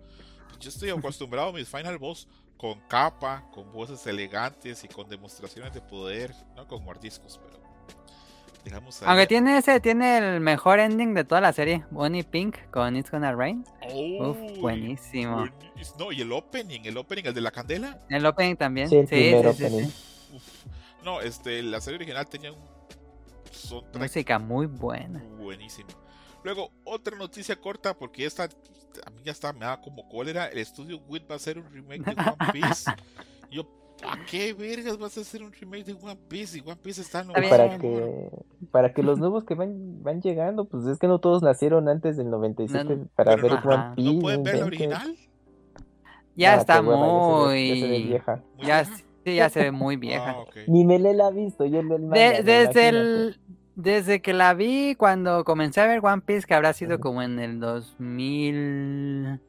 2006 2005 Ujú, ujú. este yo decía no pues ya ya ya se ve viejita ahorita no me imagino a la gente joven que intente ver One Piece Es que, bueno, antes de continuar, eh, cuando luego siempre, siempre sale ese tema, de- es como, bueno, eh, que, que dice, pero si tengo que ver One Piece desde el principio y siempre, siempre te dicen, "Le- eh, ve, eh, comienza a ver desde tal arco, ¿no? Y, o sea, de que de plano se salten muchísima de la trama. Yo dije, no inventes, pues, pues que es que, pues que está tan mala o, o- qué, ¿no? Porque pues obviamente yo tengo muchas referencias. Bueno, yo leí el manga hasta cierto punto y también el anime, no, no, no he podido eh, volverla a leer desde un principio y estar al día de hoy. aquí en la mesa creo que lo único que lo ha hecho es Mele. Y se me hace una buena historia y todo esto, pero me llama mucho la atención que hay gente que, que de plano dice, es que es tan, tan extensa la obra que dice, mejor sáltate 200 capítulos y a partir del 201 vela, y no hay ningún problema. Me yo nunca atención. recomendaría eso pero bueno Pero si hay gente que lo hace, pero que es entusiasta, no creas que es así recién llegados al anime, ¿no? O sea, es así público que lleva mucho rato viendo anime y sabe que es One Piece al menos.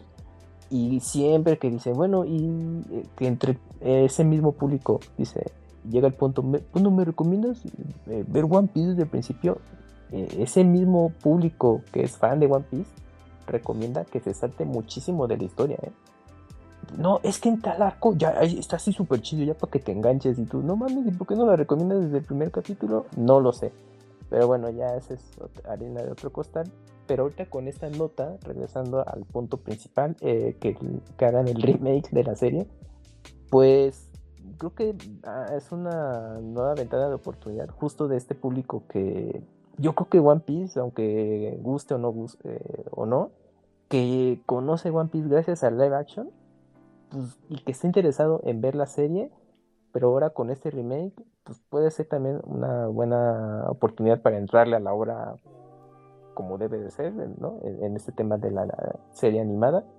O también el mismo público que nada más ha seguido el manga y que pues que llegue este remake, pues creo que también, también es una buena manera de, de disfrutar la, el manga en una versión animada. Yo me acordé de Mele cuando vi la nota dije, ah, mira, pues creo que hasta puede ser un buen momento para que me dé- ve- eh, vea mm, eh, One Piece en serie, bueno, en, en animación, pues, porque él, tú nos has platicado, o sea, tú One Piece lo consumes de la historieta al día de del hoy. manga el anime vi como ciento y tantos episodios Sí, pero ya no le seguiste. no Y tú dices, no, ya mejor me quedo con el manga. Yo te entiendo. Yo, sí, sí, sí. yo si le entrara ahorita, ahorita a One Piece, pues, lo haría con la historieta. Mm, Con el anime, no lo sé, no sé. Tal Siento vez, que con el historieta puedo avanzar y estar más al día que con el anime. tal vez este sea el remake que me haga a mí este, conocer One Piece finalmente, porque tal vez esté con trazos pues, más claritos o algo. y Sí, va a estar muchísimo mejor Que Studio Que busca mejor, todo eso. Studio Wit este, es como, como esa chava o ese chavo que, que conocimos y que vemos que consigue buenas parejas y decimos, pero a, a la verga, se sabe mover, se sabe mover bien ese güey o, o esa chava. Studio Wit ahí anda abrazado con Warner haciendo su Isekai espantoso de Suicide Squad Y acá está, abrazado, acá está abrazado con Toei por delante y atrás está Netflix y se dan ahí beso triple. One Piece en Netflix, buen dinero. Entonces, pues. Ahora, vamos especulando un poco. Es que eh, la obra es tan extensa que, bueno, este remake, em, ¿cómo eh, va a hacer su adaptación? O sea, si muy. Bueno, obviamente, pues, uno da por hecho, ¿no? ah, bueno, van a adaptar la historia tal cual del manga, pero pues el manga es extenso, ¿a poco se, te vas a echar otra vez eh, más de 20 años de animación, solo que en mejor calidad y con otra, otro, otro tipo de tomas o, enfoque, pero igual la misma cantidad de mil, más de mil capítulos. O sea, creo que ahí va a estar interesante y va a ser una, adaptación sintetizada, pero que cubra bastante bien toda la obra, que sean menos capítulos, o cómo, ¿no?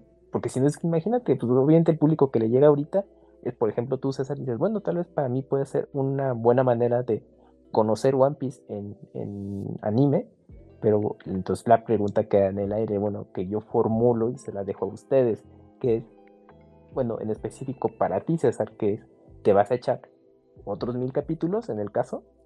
Solo si me encantara, honestamente. Solo si, o sea, por ejemplo. que, todo el mundo sabe que aleguas que esto Studio Wit va a ser.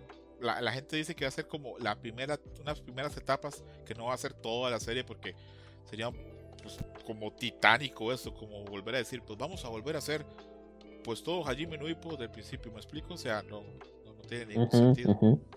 Pero, pues, pues, pues, a ver, honestamente ver, ver qué pasa. Eh, muchos fans están criticando que por qué no adaptan cosas nuevas, pues chavos, es que muchas cosas nuevas no hay garantía que va a ser éxito. One Piece, One Piece ya está en, el reino Dragon, Dragon Ball Z, que lo que saquen va a haber público, lo que saquen va a gustar, y aunque ustedes no lo crean, allá hay gente afuera que conoció One Piece con el live action y que con anime nuevo se podría meter en ver el anime nuevo. Entonces, pues, bien por Studio Wit, que repito, no está sacando nada de gratis, está muy amigo con amigos poderosos. En el John Festa también se anunció eh, una serie, pues de un tema muy original del que nunca se ha hecho ninguna serie. ¿Te imaginas, Mele? Van a hacer algo que nunca se ha hecho, una serie de béisbol. ¿Cómo la ves? Pero, pues, ¿cuál es el giro? Porque pues ya, ya se han hecho 3.000 series de béisbol. ¿Cuál será el giro de esta serie? El giro es de que va de dos chavos que uno tuvo amnesia y otro tuvo un montón de problemas, entonces tuvieron que dejar de jugar béisbol. Pero pues ahora cuando están así ya en, prepa dicen, pues no, unámonos y lo volvemos a armar. Y empiezan a encontrarse con otros jugadores que habían renunciado para jugar béisbol para formar un equipo para llegar al Cochien. ¿Te imaginas la idea tan original? No hay ninguna serie está raro, eso, ¿verdad? Está raro. Está raro que. Tiene que haber algo por lo que lo escogió Mapa. Yo no entiendo todavía la decisión, pero tiene que haber algo que nosotros no estamos viendo. Creo que eso también es el mapa B o mapa C. Porque el mapa A va a estar trabajando como animales para Chainsaw Man, eh, ¿Y qué más tiene el mapa para el otro año?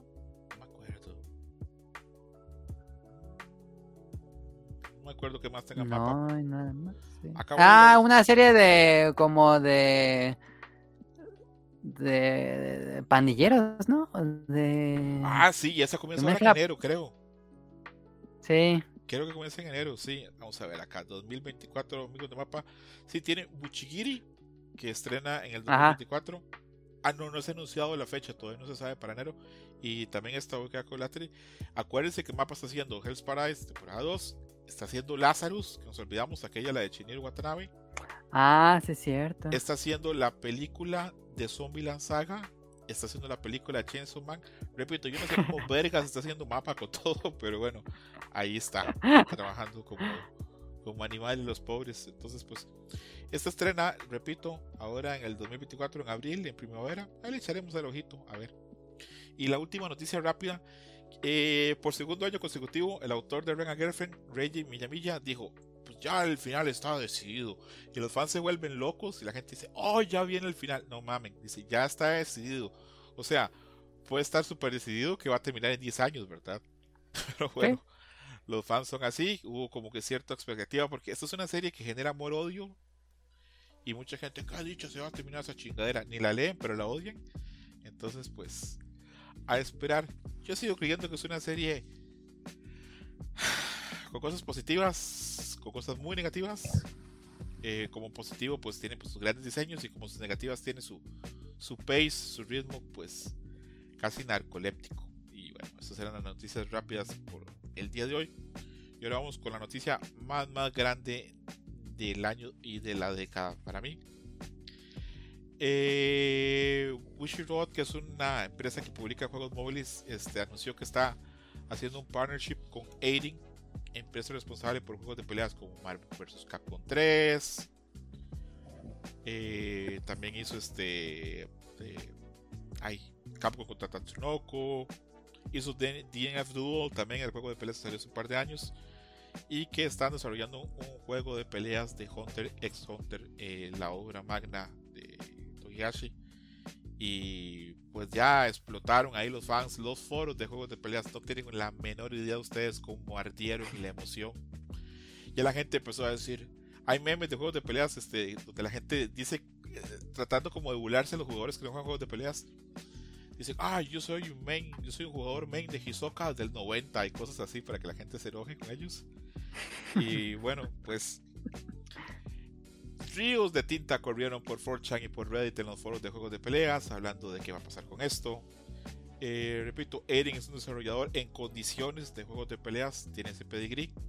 Repito, Marvel vs. Capcom 3, este, Capcom vs. Tatsunoko, y DNF Duel. Y también estuvo, bueno, ha participado en desarrollo de Pikmin 4. Eh, ha trabajado también muy en conjunto también con Artist Wars en otros momentos. Y bueno, pues por ahí dicen que el gusano picó porque la gente vio el éxito de Dragon Ball Z Fighters Z, el juego de peleas, y dijeron, pues si sacaron ese varo de Dragon Ball, pues podemos sacar uno, pues tal vez no va a ser tanto varo, pero igual va a ser buen varo. ¿Cuál otra licencia de anime es enorme a nivel internacional? Hunter x Hunter, que en los últimos 10 años lo único que ha hecho es crecer y crecer y crecer, y ahora pues viene fuerte, está ahí en Netflix, y bueno, con esto simplemente se vuelve más fuerte. Se calcula que Hunter x Hunter ha vendido 84 millones de copias alrededor del mundo. Eh, por cierto, ya, lo superó este Jujutsu Kaisen ya 90, pero bueno, igual 84 millones de copias es un super número. Y la gente está hablando ya que ojalá esto sea un juego de peleas 2D tradicional, que sea un 3 contra 3. Pero antes de darle paso a Kamui, antes de darle paso a Adam, yo voy a sacar el paraguas para taparme la lluvia yo estoy muy emocionado con esto, pero no estoy totalmente subido en el, tren del mame. ¿Por qué? Hasta el 6 de enero que revelen todo. ¿Por qué? Porque puede ser un juego de arena, como los juegos de Naruto, con lo cual, pues, un juego más de la verga de esos que pasan desapercibidos. Jujutsu Kaisen ya salió el suyo, ¿no? Eh, nadie ni sabe si salió esa chingadera, pero imagínate el interés que ha generado. También Demon Slayer tuvo ese. Exactamente, el Demon Slayer que yo lo reseñé para Pixelania está, ahí va. Pero bueno.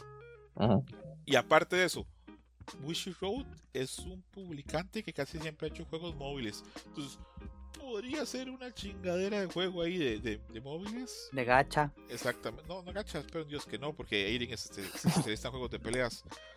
Pero repito, yo estoy ahí como que sí, sí, sí, Dios, ojalá sí.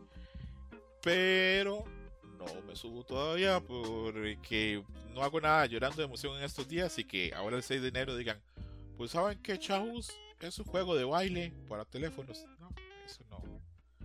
no, hacemos nada. Entonces pues voy con su impresión, Camuy, y luego con Adam. Quiero saber qué piensan ustedes. Si Hunter x Hunter puede funcionar como juego de peleas con un desarrollador tan competente como Eirin si ustedes creen que este es un buen momento para un juego de peleas de, de Hunter x Hunter, si creen que el éxito enorme de Dragon Ball Z Fighters lo beneficia. Y después de ustedes me sus opiniones, vamos a hablar de cuál a nuestro gusto podría ser el caso inicial. Comienzo con Kamui. Mira, francamente estoy cero interesado. Cero interesado en el género de peleas y todo este rollo.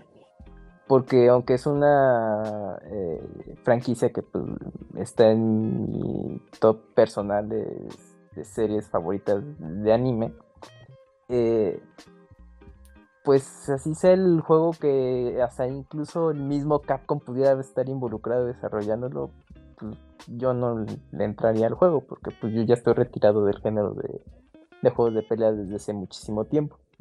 Eh, y aquí me surge una, pues, interrogantes, porque, bueno, ok, tú bien mencionas, es que el éxito que tuvo Dragon Ball eh, Fighters, ¿no? Y, bueno, apostarías a una serie eh, popular, pues, muy segura, ¿no? Y, pues, ahí tenemos los que acabas de mencionar, Demon Slayer, Jujutsu Kaisen, que están en su apogeo. Y Cazador X, bueno, Hunter Hunter es sí tiene una base de público entusiasta todavía muy fiel a la publicación, porque pues ya ni anime hay hoy en día. Pero mm, ya es algo que no está latente en el público muy general, ¿no? Que simplemente le gustan las caricaturas japonesas. O sea, ya es un público muy específico. Entonces, ¿por qué apostarías por una propiedad intelectual que ya no está en su punto más alto? tiene, eh, tiene momentos, que es cuando se publica un nuevo capítulo de la historieta, pero pues ya eso se, se desinfla rapidísimo, ¿no? Y bueno, súmale la irregularidad que tiene la publicación hoy en día, pues no te está dando eh, un punto estable eh, y, vigente al día de hoy. Entonces, está, está es algo muy particular el saber por qué le apuestan a, a, este IP que tiene mucho potencial para juego pelea y bien, bien hecho y, y, que puede estar en el gusto hasta del público muy entusiasta sin saber abiertamente que es Cazador X, pues, pues lo está, pero pues es, es algo muy especial el, por qué la apuestan a, esta, a esta serie, ¿no? Para hacer una adaptación de juego de pelea. Y ahora, bueno, aunque el equipo desarrollador pues también eh, tiene muy buenos antecedentes trabajando con eh, en juegos de, pelea, eh, incluso apoyando a compañías grandes, Capcom, Nintendo, en distintos juegos. Pero pues también no te puede garantizar que vayan a ser un juego formal, ¿no? Como también tú lo planteas, te puede ser un juego de arena, que pues bueno, hay público para este tipo de juegos, se ven espectaculares y pues estará ahí su público, pero pues vamos, no están en el foco, pues para el, público jugador serio de juegos de pelea que pues va a estar quizás un rato ahí en, los torneos oficiales, pues esos juegos pues no, pues, no entran, entrarán en los torneos oficiales de los que les gustan los juegos de arena y pues ya nada más. Entonces, eh, ahí pues también es ese punto y yo creo que en lo personal, pues igual ahí coincido contigo, pues ya hasta el 6 de enero estaré atento de, de que es el juego. Igual, eh, pues se, cumple ahí este, esta expectativa de, ah, pues es un juego 2D formal, a lo mejor se ve muy bien y todo, y el fanservice va a estar ahí con todo, o a la mera hora es como de, ah, bueno, pues no esperaba más de ti, pues aún así me decepcionas, ¿no? Entonces no queda más que esperar hasta ese día para saber la verdad con, con este juego. ya. Ok, ok. Camuy, una duda, tú como me conoces mm. ya durante estos años de grabar, tú que conoces mis sentimientos y mi cuerpo, ¿qué tanto crees que me emocioné cuando vi la noticia de 1 a 10? Eh, yo creo que un 9. Viste eso y pensaste, ese puto de César se orinó leyendo esto, ¿verdad? pues sí, realmente sí me acordé de ti y dije, no, pues ya o sea, es que me acordé por, eh, más que nada de la anécdota que nos planteaste en algún momento, no recuerdo si en podcast, bueno, o, igual si lo mencionas también ahí o también en, los chats internos, de que pues eh, estarías interesado que viese un juego de, bueno, más bien que le veías mucho potencial a un juego de peleas de Cazador X con algún desarrollador eh, muy importante, que pues en este, si no mal recuerdo, si no me corrigen si digo una tontería, que podía, podía haber sido eh, Arc System Works. Entre ellos, pues sobre todo yo creo que por la referencia de Dragon Ball Fighter. Y pues el momento era como más la, apuesta que tenías del desarrollador para un posible juego de Hunter x Hunter. Pero bueno, pues hasta ahí. Pero sí, sí, me, me, acordé más que nada por eso que te acabo de platicar. Hace menos de 15 días había puesto yo que, que era como uno de mis sueños que se hiciera un juego, ojo, no de Hunter x Hunter, sino de, de, de, todo Togashi, o sea, con Jujutsu, con Jujutsu, con Jujutsu, no, Jujutsu no, Yu Hakusho, no mames.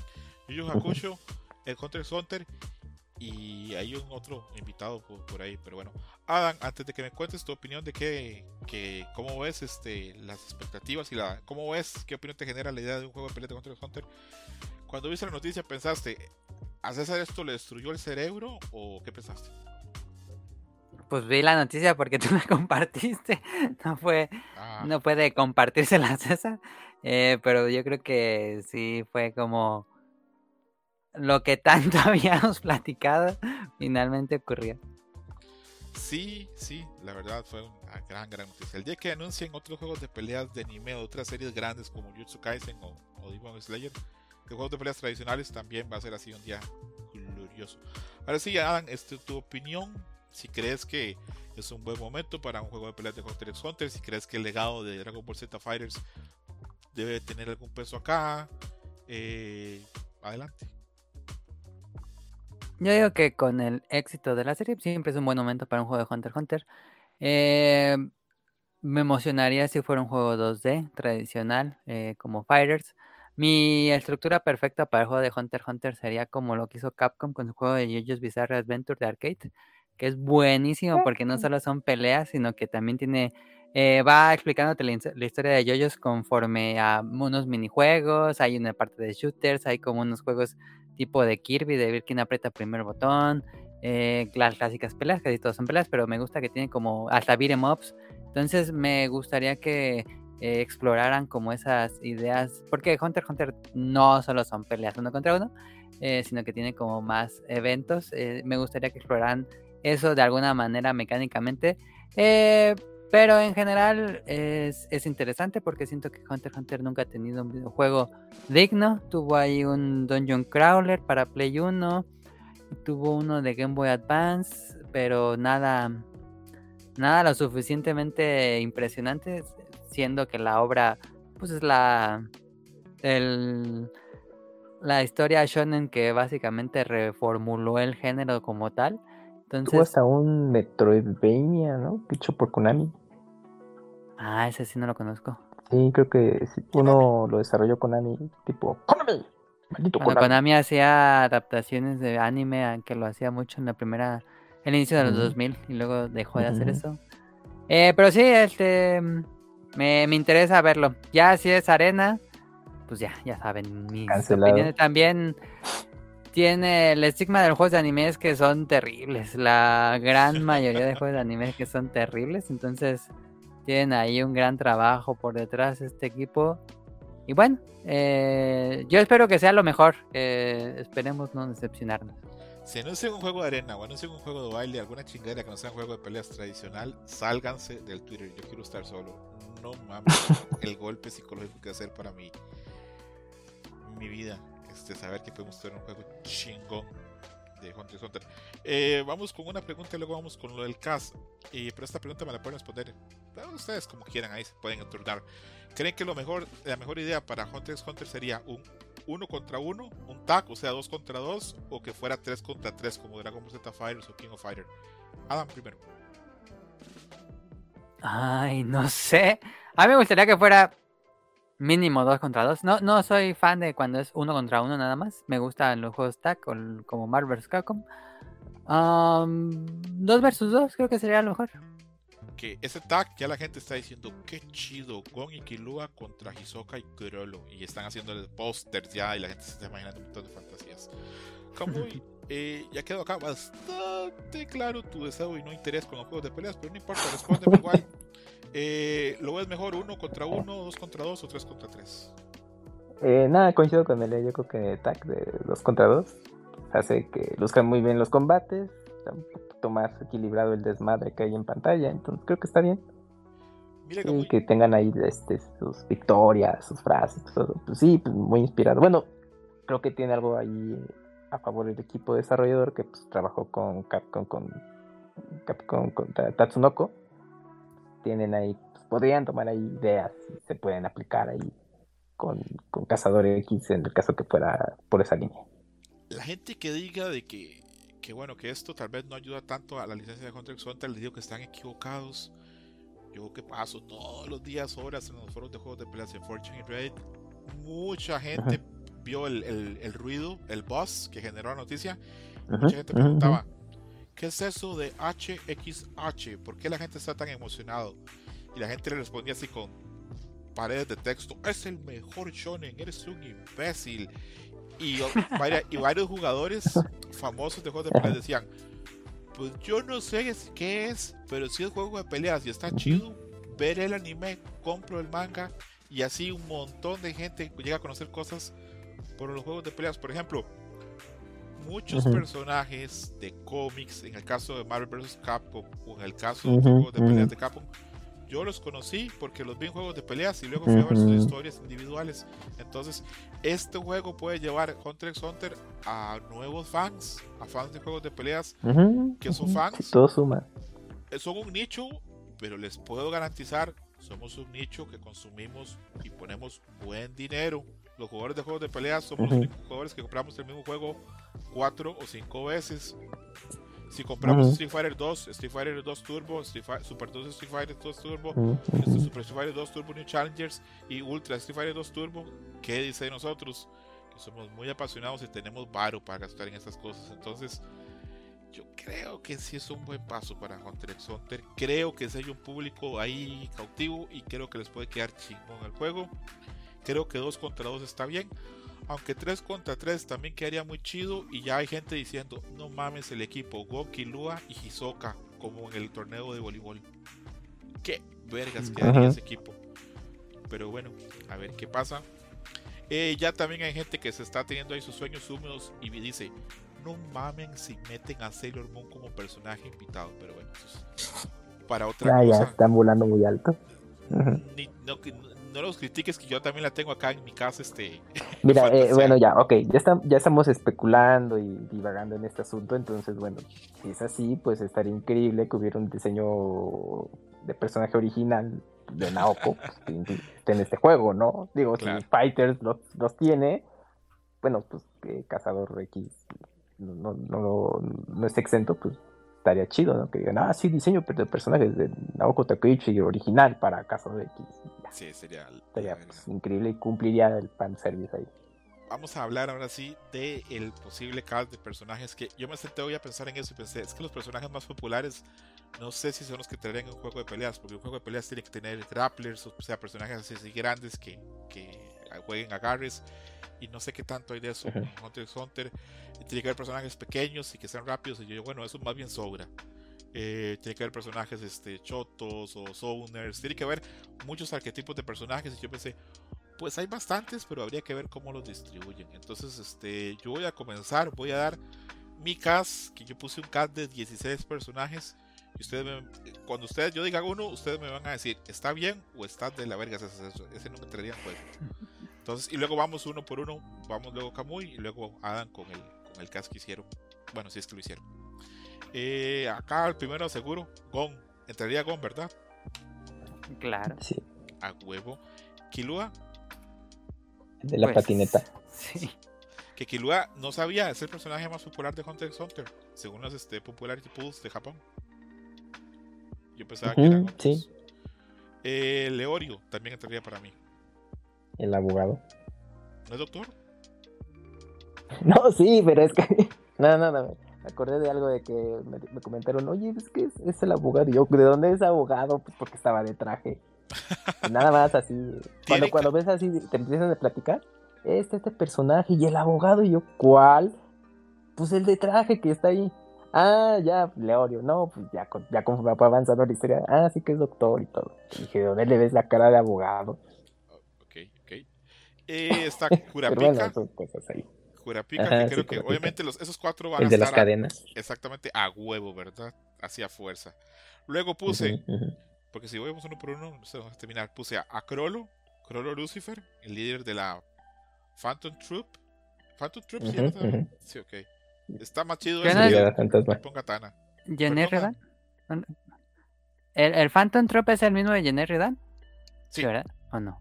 Sí, sí, sí. ¿Por qué le dicen Phantom Troop? Suena horrible Phantom. La- la- cuando yo investigué los nombres dije, qué feo se oye Phantom Troop.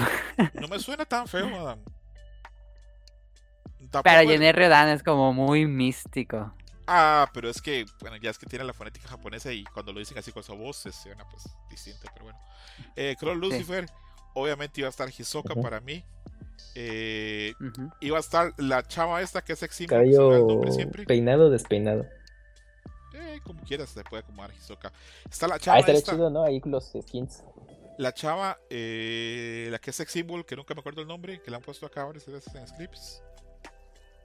La de la La aspiradora. aspiradora. Exacto. La pongo porque me estoy- cuando yo a este punto me doy cuenta, no hay una sola puta waifu en Hunter x Hunter. Y no puedo haber juegos de pelea sin waifu, así que la metí.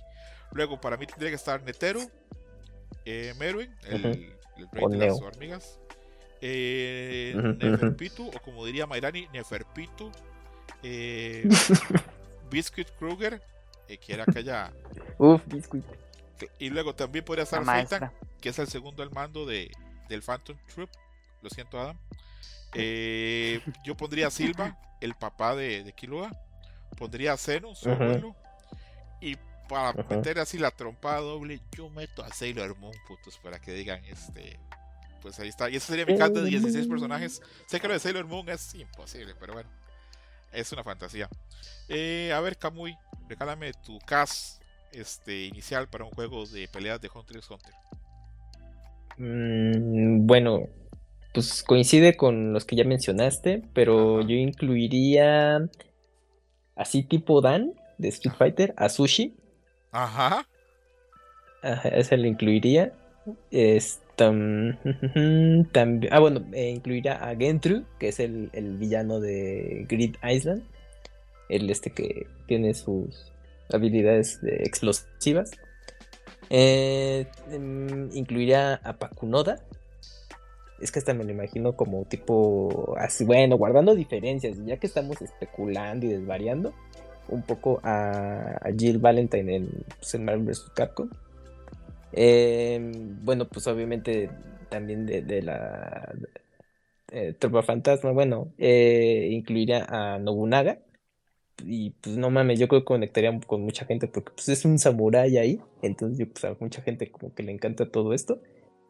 Eh, es que mm, también, bueno, al hermano de este de Killua, este mm, Ilumi. No, pues yo pues, también quedaría Sí, ese bastante güey bien. tiene que estar, ¿verdad? Sí o sí. Sí, sí, sí, así todo súper maldito. Mm, también podría. Es que bueno, no, no, no mostró aptitudes de pelea. Es que él es más como el genio en la computadora. Este. Al otro hermano de. De Kirua, este se llama Miluki. Bueno, que es el, el hermano gordo. Pero como tiene unas, unas cosas este, de tortura. Bueno, no, no sé. Ahí quién sabe si, pu- si puede incluir. Pero pues si entra, estaría interesante. Em, también incluiría a este Mele, em, ¿cómo se, cómo se pronuncia? Mele, Mele Oron, Mele que es el este em, es Mele Ninja, ahí que haga un cameo. No, es el compañero eh, de Hormiga Quimera que luego se une a Gon y compañía, que es como un camaleón, que es uno de verde. Que se, se une ya un poquito avanzado ese arco. Eh, bueno, y entonces, pero bueno, yo creo que, y luego ya me quedé ahí pensando, entonces, si, si el roster de personajes sería solo lo, de, lo que hay en la caricatura o va a llegar un poco más.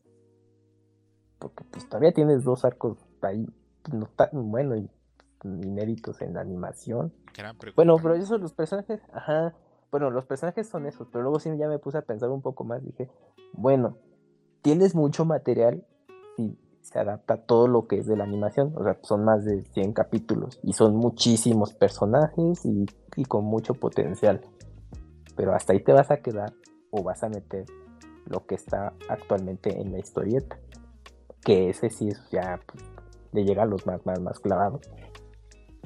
Pues bueno, pero de momento eso. Ah, pues a lo mejor también meto el que me caga la madre a Gink. Pinche Gink. Lo, también lo incluiría. A Gink Freaks, que es el papá de Gon. Che, güey, yo pondría un versus y que le dé una puti. Este, el abogado Leolio. El abogado. Uh, estaría verguísima. Imagínate que tengo un pinche super y le dé ese pinche puñetazo. No mames. Yo estaría feliz. Sería una sería un, detallazo, la verdad. Y sería un guillo muy bonito a los fans. Eh, Adam, antes de darme tu, tu, tu caso, este, fantasía, cuando uno ya conoce a la gente de años, eh, conoce qué le gusta y qué cosas este, le, mueven los nervios, qué lo triggerían.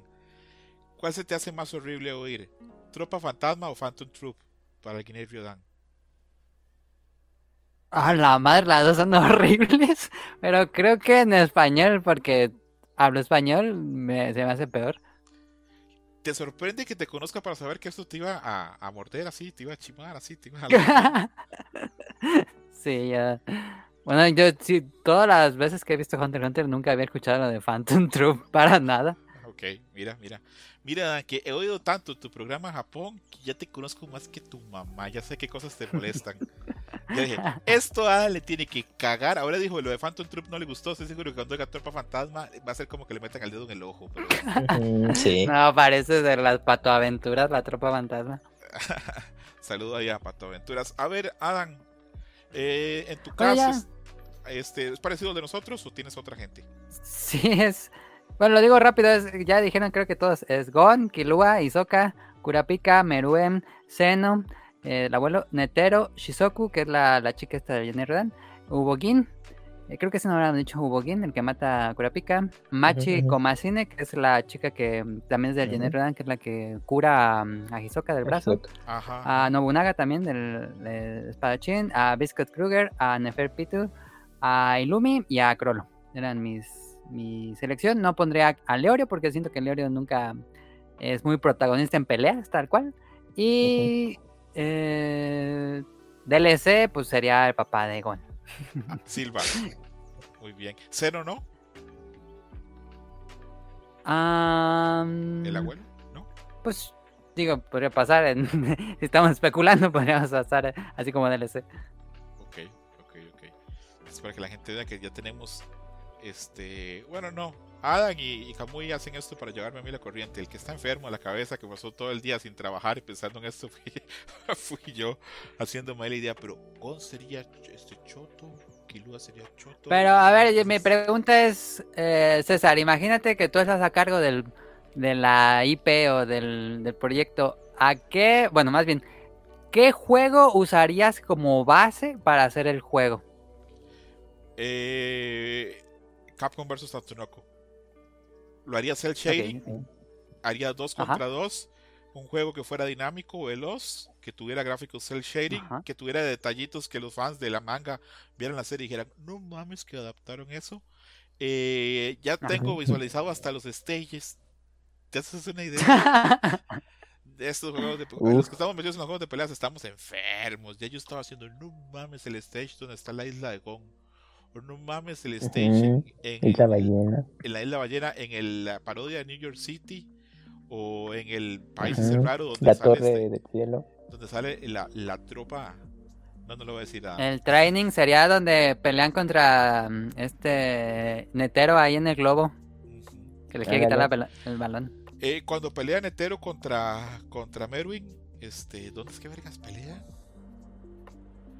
Pues ahí donde estaba el de las hormigas que era, exactamente. Era como su castillo.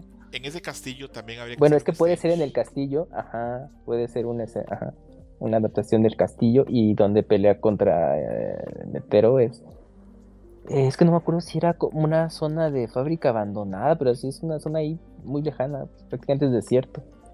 Donde se enfrenta, es como una cueva enorme, una cosa así, subterránea. Kamui cuando anuncien que este juego de peleas va a traer doblaje latino y prendas ahí tu PlayStation o tu Xbox y digan Cazador X, el juego de peleas. No y, tú no, me hiciste ahorita y tú no lo vas a que jugar. Tuviera, ajá. ahorita me hiciste que, que eh, un flashback.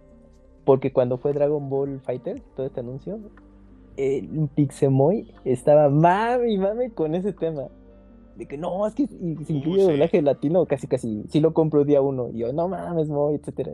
Y, pues no, no, pues no se le hizo. El, el, fan de Dragon Ball es muy, muy, muy, muy dado en América Latina a exigir que sea lo mismo que ellos vieron de niños. Si no, no lo consumen y hasta se Pero enojan, pues, pero, pero ve, Fighter sí, yo hasta, hasta en algún momento sí lo pensé, dije, bueno, seguramente Fighter sí, pues bueno, la popularidad de la propiedad intelectual, eh, que estaba logrando un buen éxito y recibimiento del juego, dije, pues quizás un tardío, pero pues bueno, y que es Bandai Namco el que estaba produciendo el juego y que ya tenía experiencia con otras entregas también de adaptaciones de juegos de anime que incluían doblaje. Dije, bueno, pues a lo mejor tardío, pero yo creo que sí cumple ese punto y al día de hoy, cero. No, yo No, no, lo- no, yo creo que ahí nunca lo vi como una está posibilidad. más Camuy. difícil. No, estoy, estoy, estoy bromeando. En Bueno. realidad no hay ninguna posibilidad que se le haga ningún doblaje. No, yo lo sé, yo lo No. sé, yo lo sé, pero no, no, no, no, bueno, si ya nos ponemos tantititos serios en esta, en este rollo que estamos teniendo, pues nada, pues lo veo No, muy difícil. Y yo lo, lo veía imposible porque Namco Bandai no invierte en el, en el mercado latino para como para meter este un doblaje este latino y no, no había ninguna posibilidad. Menos un juego de nicho. Menos un juego. Bueno, no, Dragon Ball Z Fighters no fue nada de nicho, Adam. Vendió un vergo. Voy a ver los números. Estoy seguro que vendió más de 5 millones de copias, lo cual es como. Pero Bandai Namco sí, sí le ha invertido, invertido tantito a, a esta región, pues algunos juegos de Naruto llegaron con doblaje en español y también esto, ¿qué otro? El de Saint Seiya. Ella también. Sí, ah, bueno, sí, incluso, ahí se pues, los comercializaron para, para este territorio. Entonces, o sea, mm, sí le ha apostado tantitito a... Pero bueno, igual ya, ya llegó un punto y dijo, no, ya no fue negocio y pues es comprensible. Y aunque Dragon Ball es algo que también sigue siendo muy latente en nuestra región, pues, en ese momento Bandai dijo, Bandai Namco dijo, no, ya, hasta aquí. O sea, que digan que el juego ya está, ¿no? Mira, para que te voy a meter el, así el, el- la cachetada, ahí el, el slap. Dragon Ball Fighter sí, para mayo de 2023 había vendido más de 10 millones de copias. No sé qué juego de peleas ha vendido eso en el último tiempo. Creo que ninguno. Ni los de Capcom. Mortal Kombat. Mortal Kombat. Pinche Mortal Kombat vende un vergo, podría ser. Podría ser que Mortal Kombat. Es más, podría ser que Street Fighter 6, pero en un tiempo. No, yo creo que no, no creo que llegue a los 10 millones de copias, pero bueno. Como ven, esto fue sí, una fantasía total y un espacio que me di yo para fantasear y ser feliz porque puede que ahora el 6 de enero digan, pues sí, chavos, juego de baile de Hunter x Hunter para De teléfonos. teléfonos. Sí, sí, sí. Pero bueno. Eso fue todo por Dreamcast este, 118. Vamos cerrando porque esta semana tenemos otra sesión de grabación y no quiero cansar a la gente que me acompaña. Pero vamos a hacer nuestra acostumbrada dinámica de las imágenes. Me avisan cuando están arriba. Ok. Ahí está. Ya. Comenzamos con la imagen de Chainsaw Man donde Denji está pues ahí dándose su saludo con Riz. ¿Cuánto le damos a Adam? Un 10. Está muy padre. Kamui. 9. Perfecto. Bajamos más y hay una imagen que a mí me gustó un vergo de la gata negra. Eh, Aunque ese sí es como oficial del cómic, ¿no? Es este artista de cómic que dibuja las pin-up gears como con la portada esa clásica de Mary Jane. Sí, e- esta creo que no apareció en los cómics todavía, pero sí, esta es una pequeña trampa, la verdad. Yo creo que. Pero igual, ¿cuánto le damos a Un 9. A la verga, qué exigente. ¿Cuánto le damos, Cabuy? 9 también. Ok, ok, ok. Bajamos totalmente y llegamos a la imagen de probablemente uno de los personajes que más me gusta de toda la saga de Dragon Ball. ¿Cuánto le damos a 9 también. Uy, Igual 9. Ok, bajamos más. Eh, nos encontramos a un personaje icónico de la saga Sakura Cap Captors. ¿Cuánto le damos a? Un 7. A la verga. ¿Cuánto le damos, Kamui? 8. Ay, qué groseros con Yue. Pero bueno. Bajamos un poquito Ay, más. chiquito, ¿no? Bueno, no, no, no, sí, tienes razón. Perdón. No, nada, nada, nada, nada. Sí, es Yukito en su, en su forma ya este transformada. Sí, Luego, yo no sé nada, pero no sé nada, una verga de League of Legends, pero cuando salga un juego de peleas aprenderé, porque así somos los jugadores de juegos de peleas. Hola, gamer, juguemos League of Legends. No, no aprenderé del juego, pero sí de su, de su lore.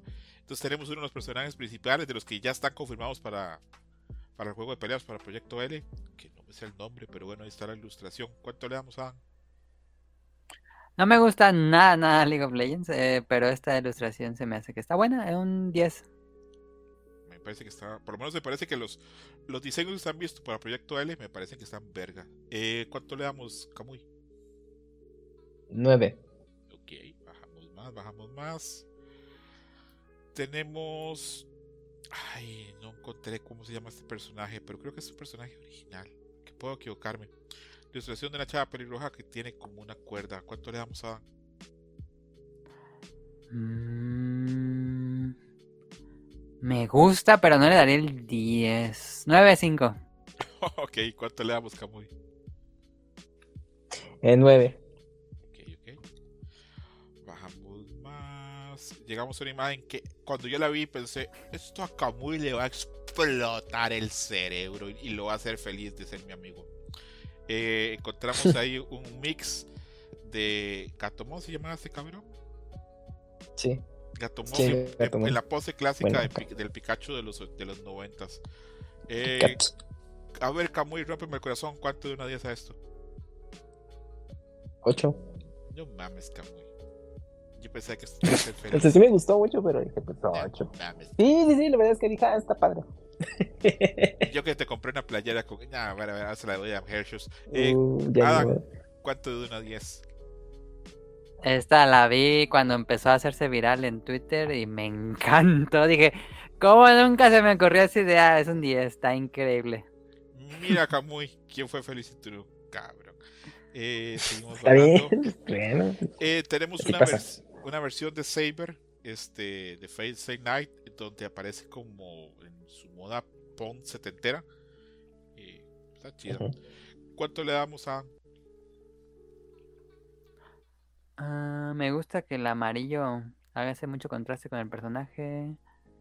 Un 9. El único hombre serio que no ha visto Fate Stay Night. No mames, pero bueno.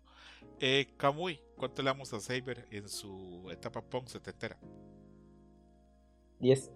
Ok, seguimos bajando.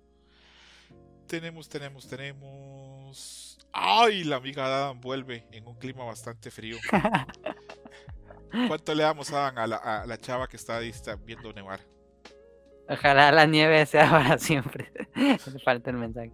Em, está bonita la foto, me gusta la foto, muy, el contraste es muy evidente. eh, un. Un 9. Ok, ok. Veo que la chava la sandía está volviendo a tu gusto. Qué bueno, qué bueno. Creo que sigue siendo, una, sigue siendo una chava que ha dado mucho en los scripts y tiene más todavía para dar. ¿Cuánto le damos Kamui a la foto? 9. Ok, ok, ok, ok. Ah, y vi una foto otra vez de este ilustrador que tiene este su personaje original, este con el cabello azul, que lo habíamos puesto hace unos días, que salía quejándose la pobre que no había crecido nada en el 2023, y fue cuando Mika dijo que ella todavía medía menos que ella, ¿se acuerdan? Bueno, Ajá. Ujú. no sé si se acuerdan, pero acá vuelve y aparece una foto, es- bueno, una imagen de espalda y ella lleva su café del Starbucks, que, bueno, yo no tomo café, pero saludo a toda la gente que toma café en Starbucks. ¿Cuánto le damos a... Ah, Ubico la obra del ilustrador, ah, pero no sé, como que esta imagen no me gustó tanto. Hay algo como que. No sé, como un. Yo le daré un 7. Ok, ¿cuánto le damos, Camuy? Yo le doy 10. ¿Ves? Camuy se valora el trasero, Adam, pero bueno, seguimos bajando. Eh, encontramos una imagen que yo dije, con esta Camuy me va a dar un beso. ¿Cuánto le damos a a esa imagen de Arale como más crecidos? Está muy bonita. ah, un, un 10. ¿Cuánto le da Camuy? También 10. Cuando la viste pensaste, ese puto de César me quiere, mira la imagen que encontró. ¿No? Algo así. Sí, porque se- quiero que tengas muy claro que yo no sé ni qué vergas es Arale. Si lo pongo acá es puramente por Salvador. ¿Nunca la visto? No, no sé, no tengo la menor idea qué es. sé que es de Toriyama. sé que Ah, es con razón no reaccionabas a los a los memes de Pluto con Arale. Ya entendí. favorita. No, no, no. Eh, lo único que sé de Arale fue cuando Goku fue a la isla, este, a la isla Pingüino se llama. Ajá, ajá, Ujú, más, eso fue. ujú. Que andaba con el, con el comandante Blue, personaje altamente cancelable al día de hoy. Eh, bueno, sí. Luego viene una imagen, esta imagen No, de pero- de Giga- ah, perdón, nada. No, no, no, este iba a decir que ahí la un popular opinion, pero pues sí superior a Arale a Dragon Ball. Pues para, para este Toriyama, él dice que sí, que su obra favorita es Arale, pero así pasa. A veces nuestras cosas, trabajos favoritos no son los que Ujú. grandes. Pero bueno, ahí dejamos a la niña robot más fuerte del mundo. ¿O ese es Astro Boy? Chan, chan, chan. Bueno, eh, tenemos imagen que hizo Gege Akutami, que Gege Akutami es ultra recontra fan de Togashi. Eh, una imagen que en redes sociales se movió muy fuerte eh, hubo peleas de gente diciendo, esa imagen la hice yo y otra gente, pero la edité yo, puto, dame crédito. Como por un mes estuvo la gente peleando.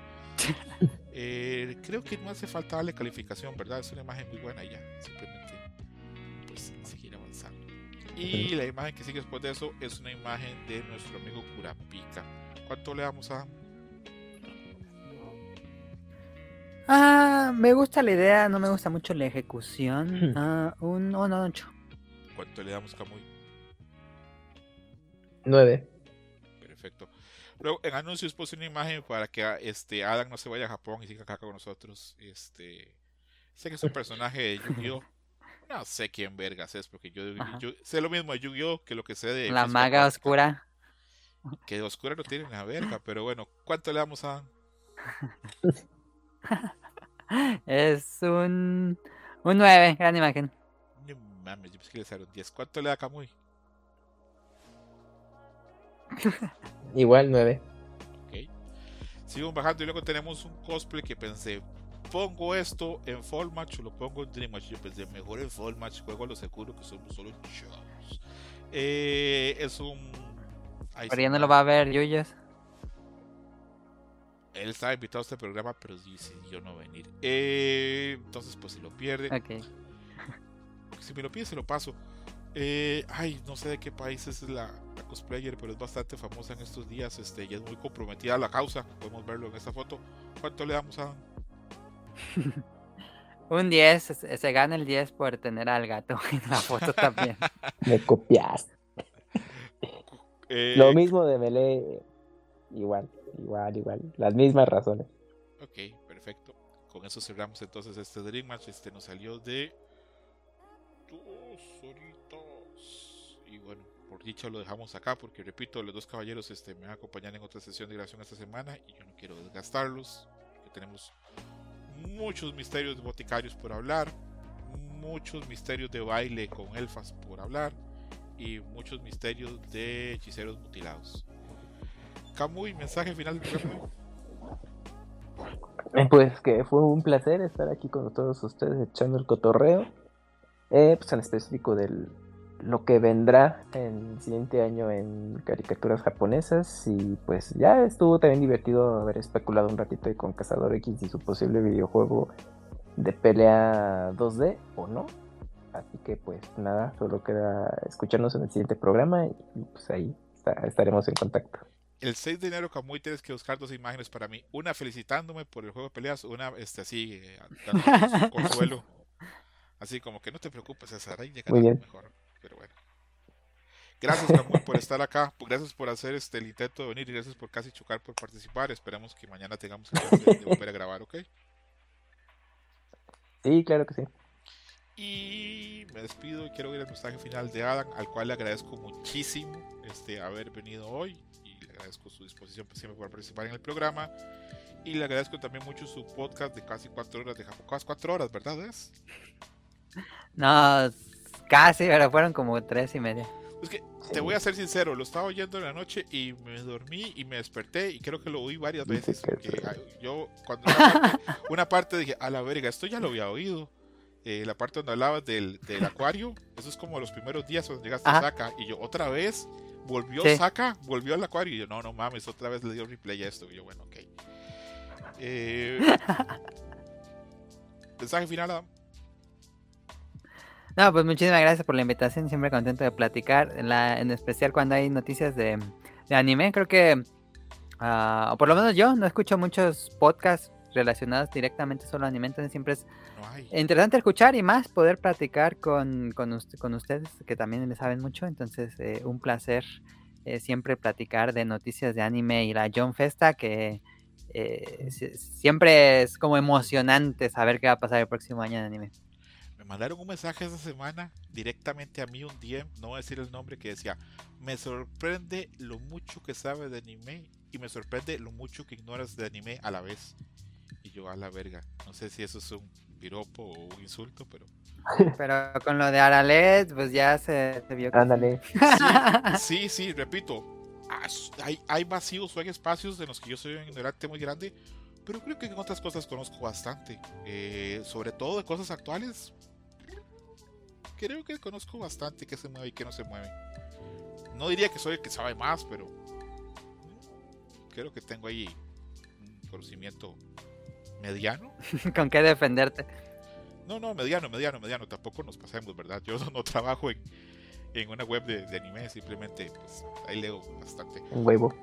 Y los dejo, en huevo, los dejo. Eh, para el próximo format les puedo adelantar que vamos a tener eh, noticias.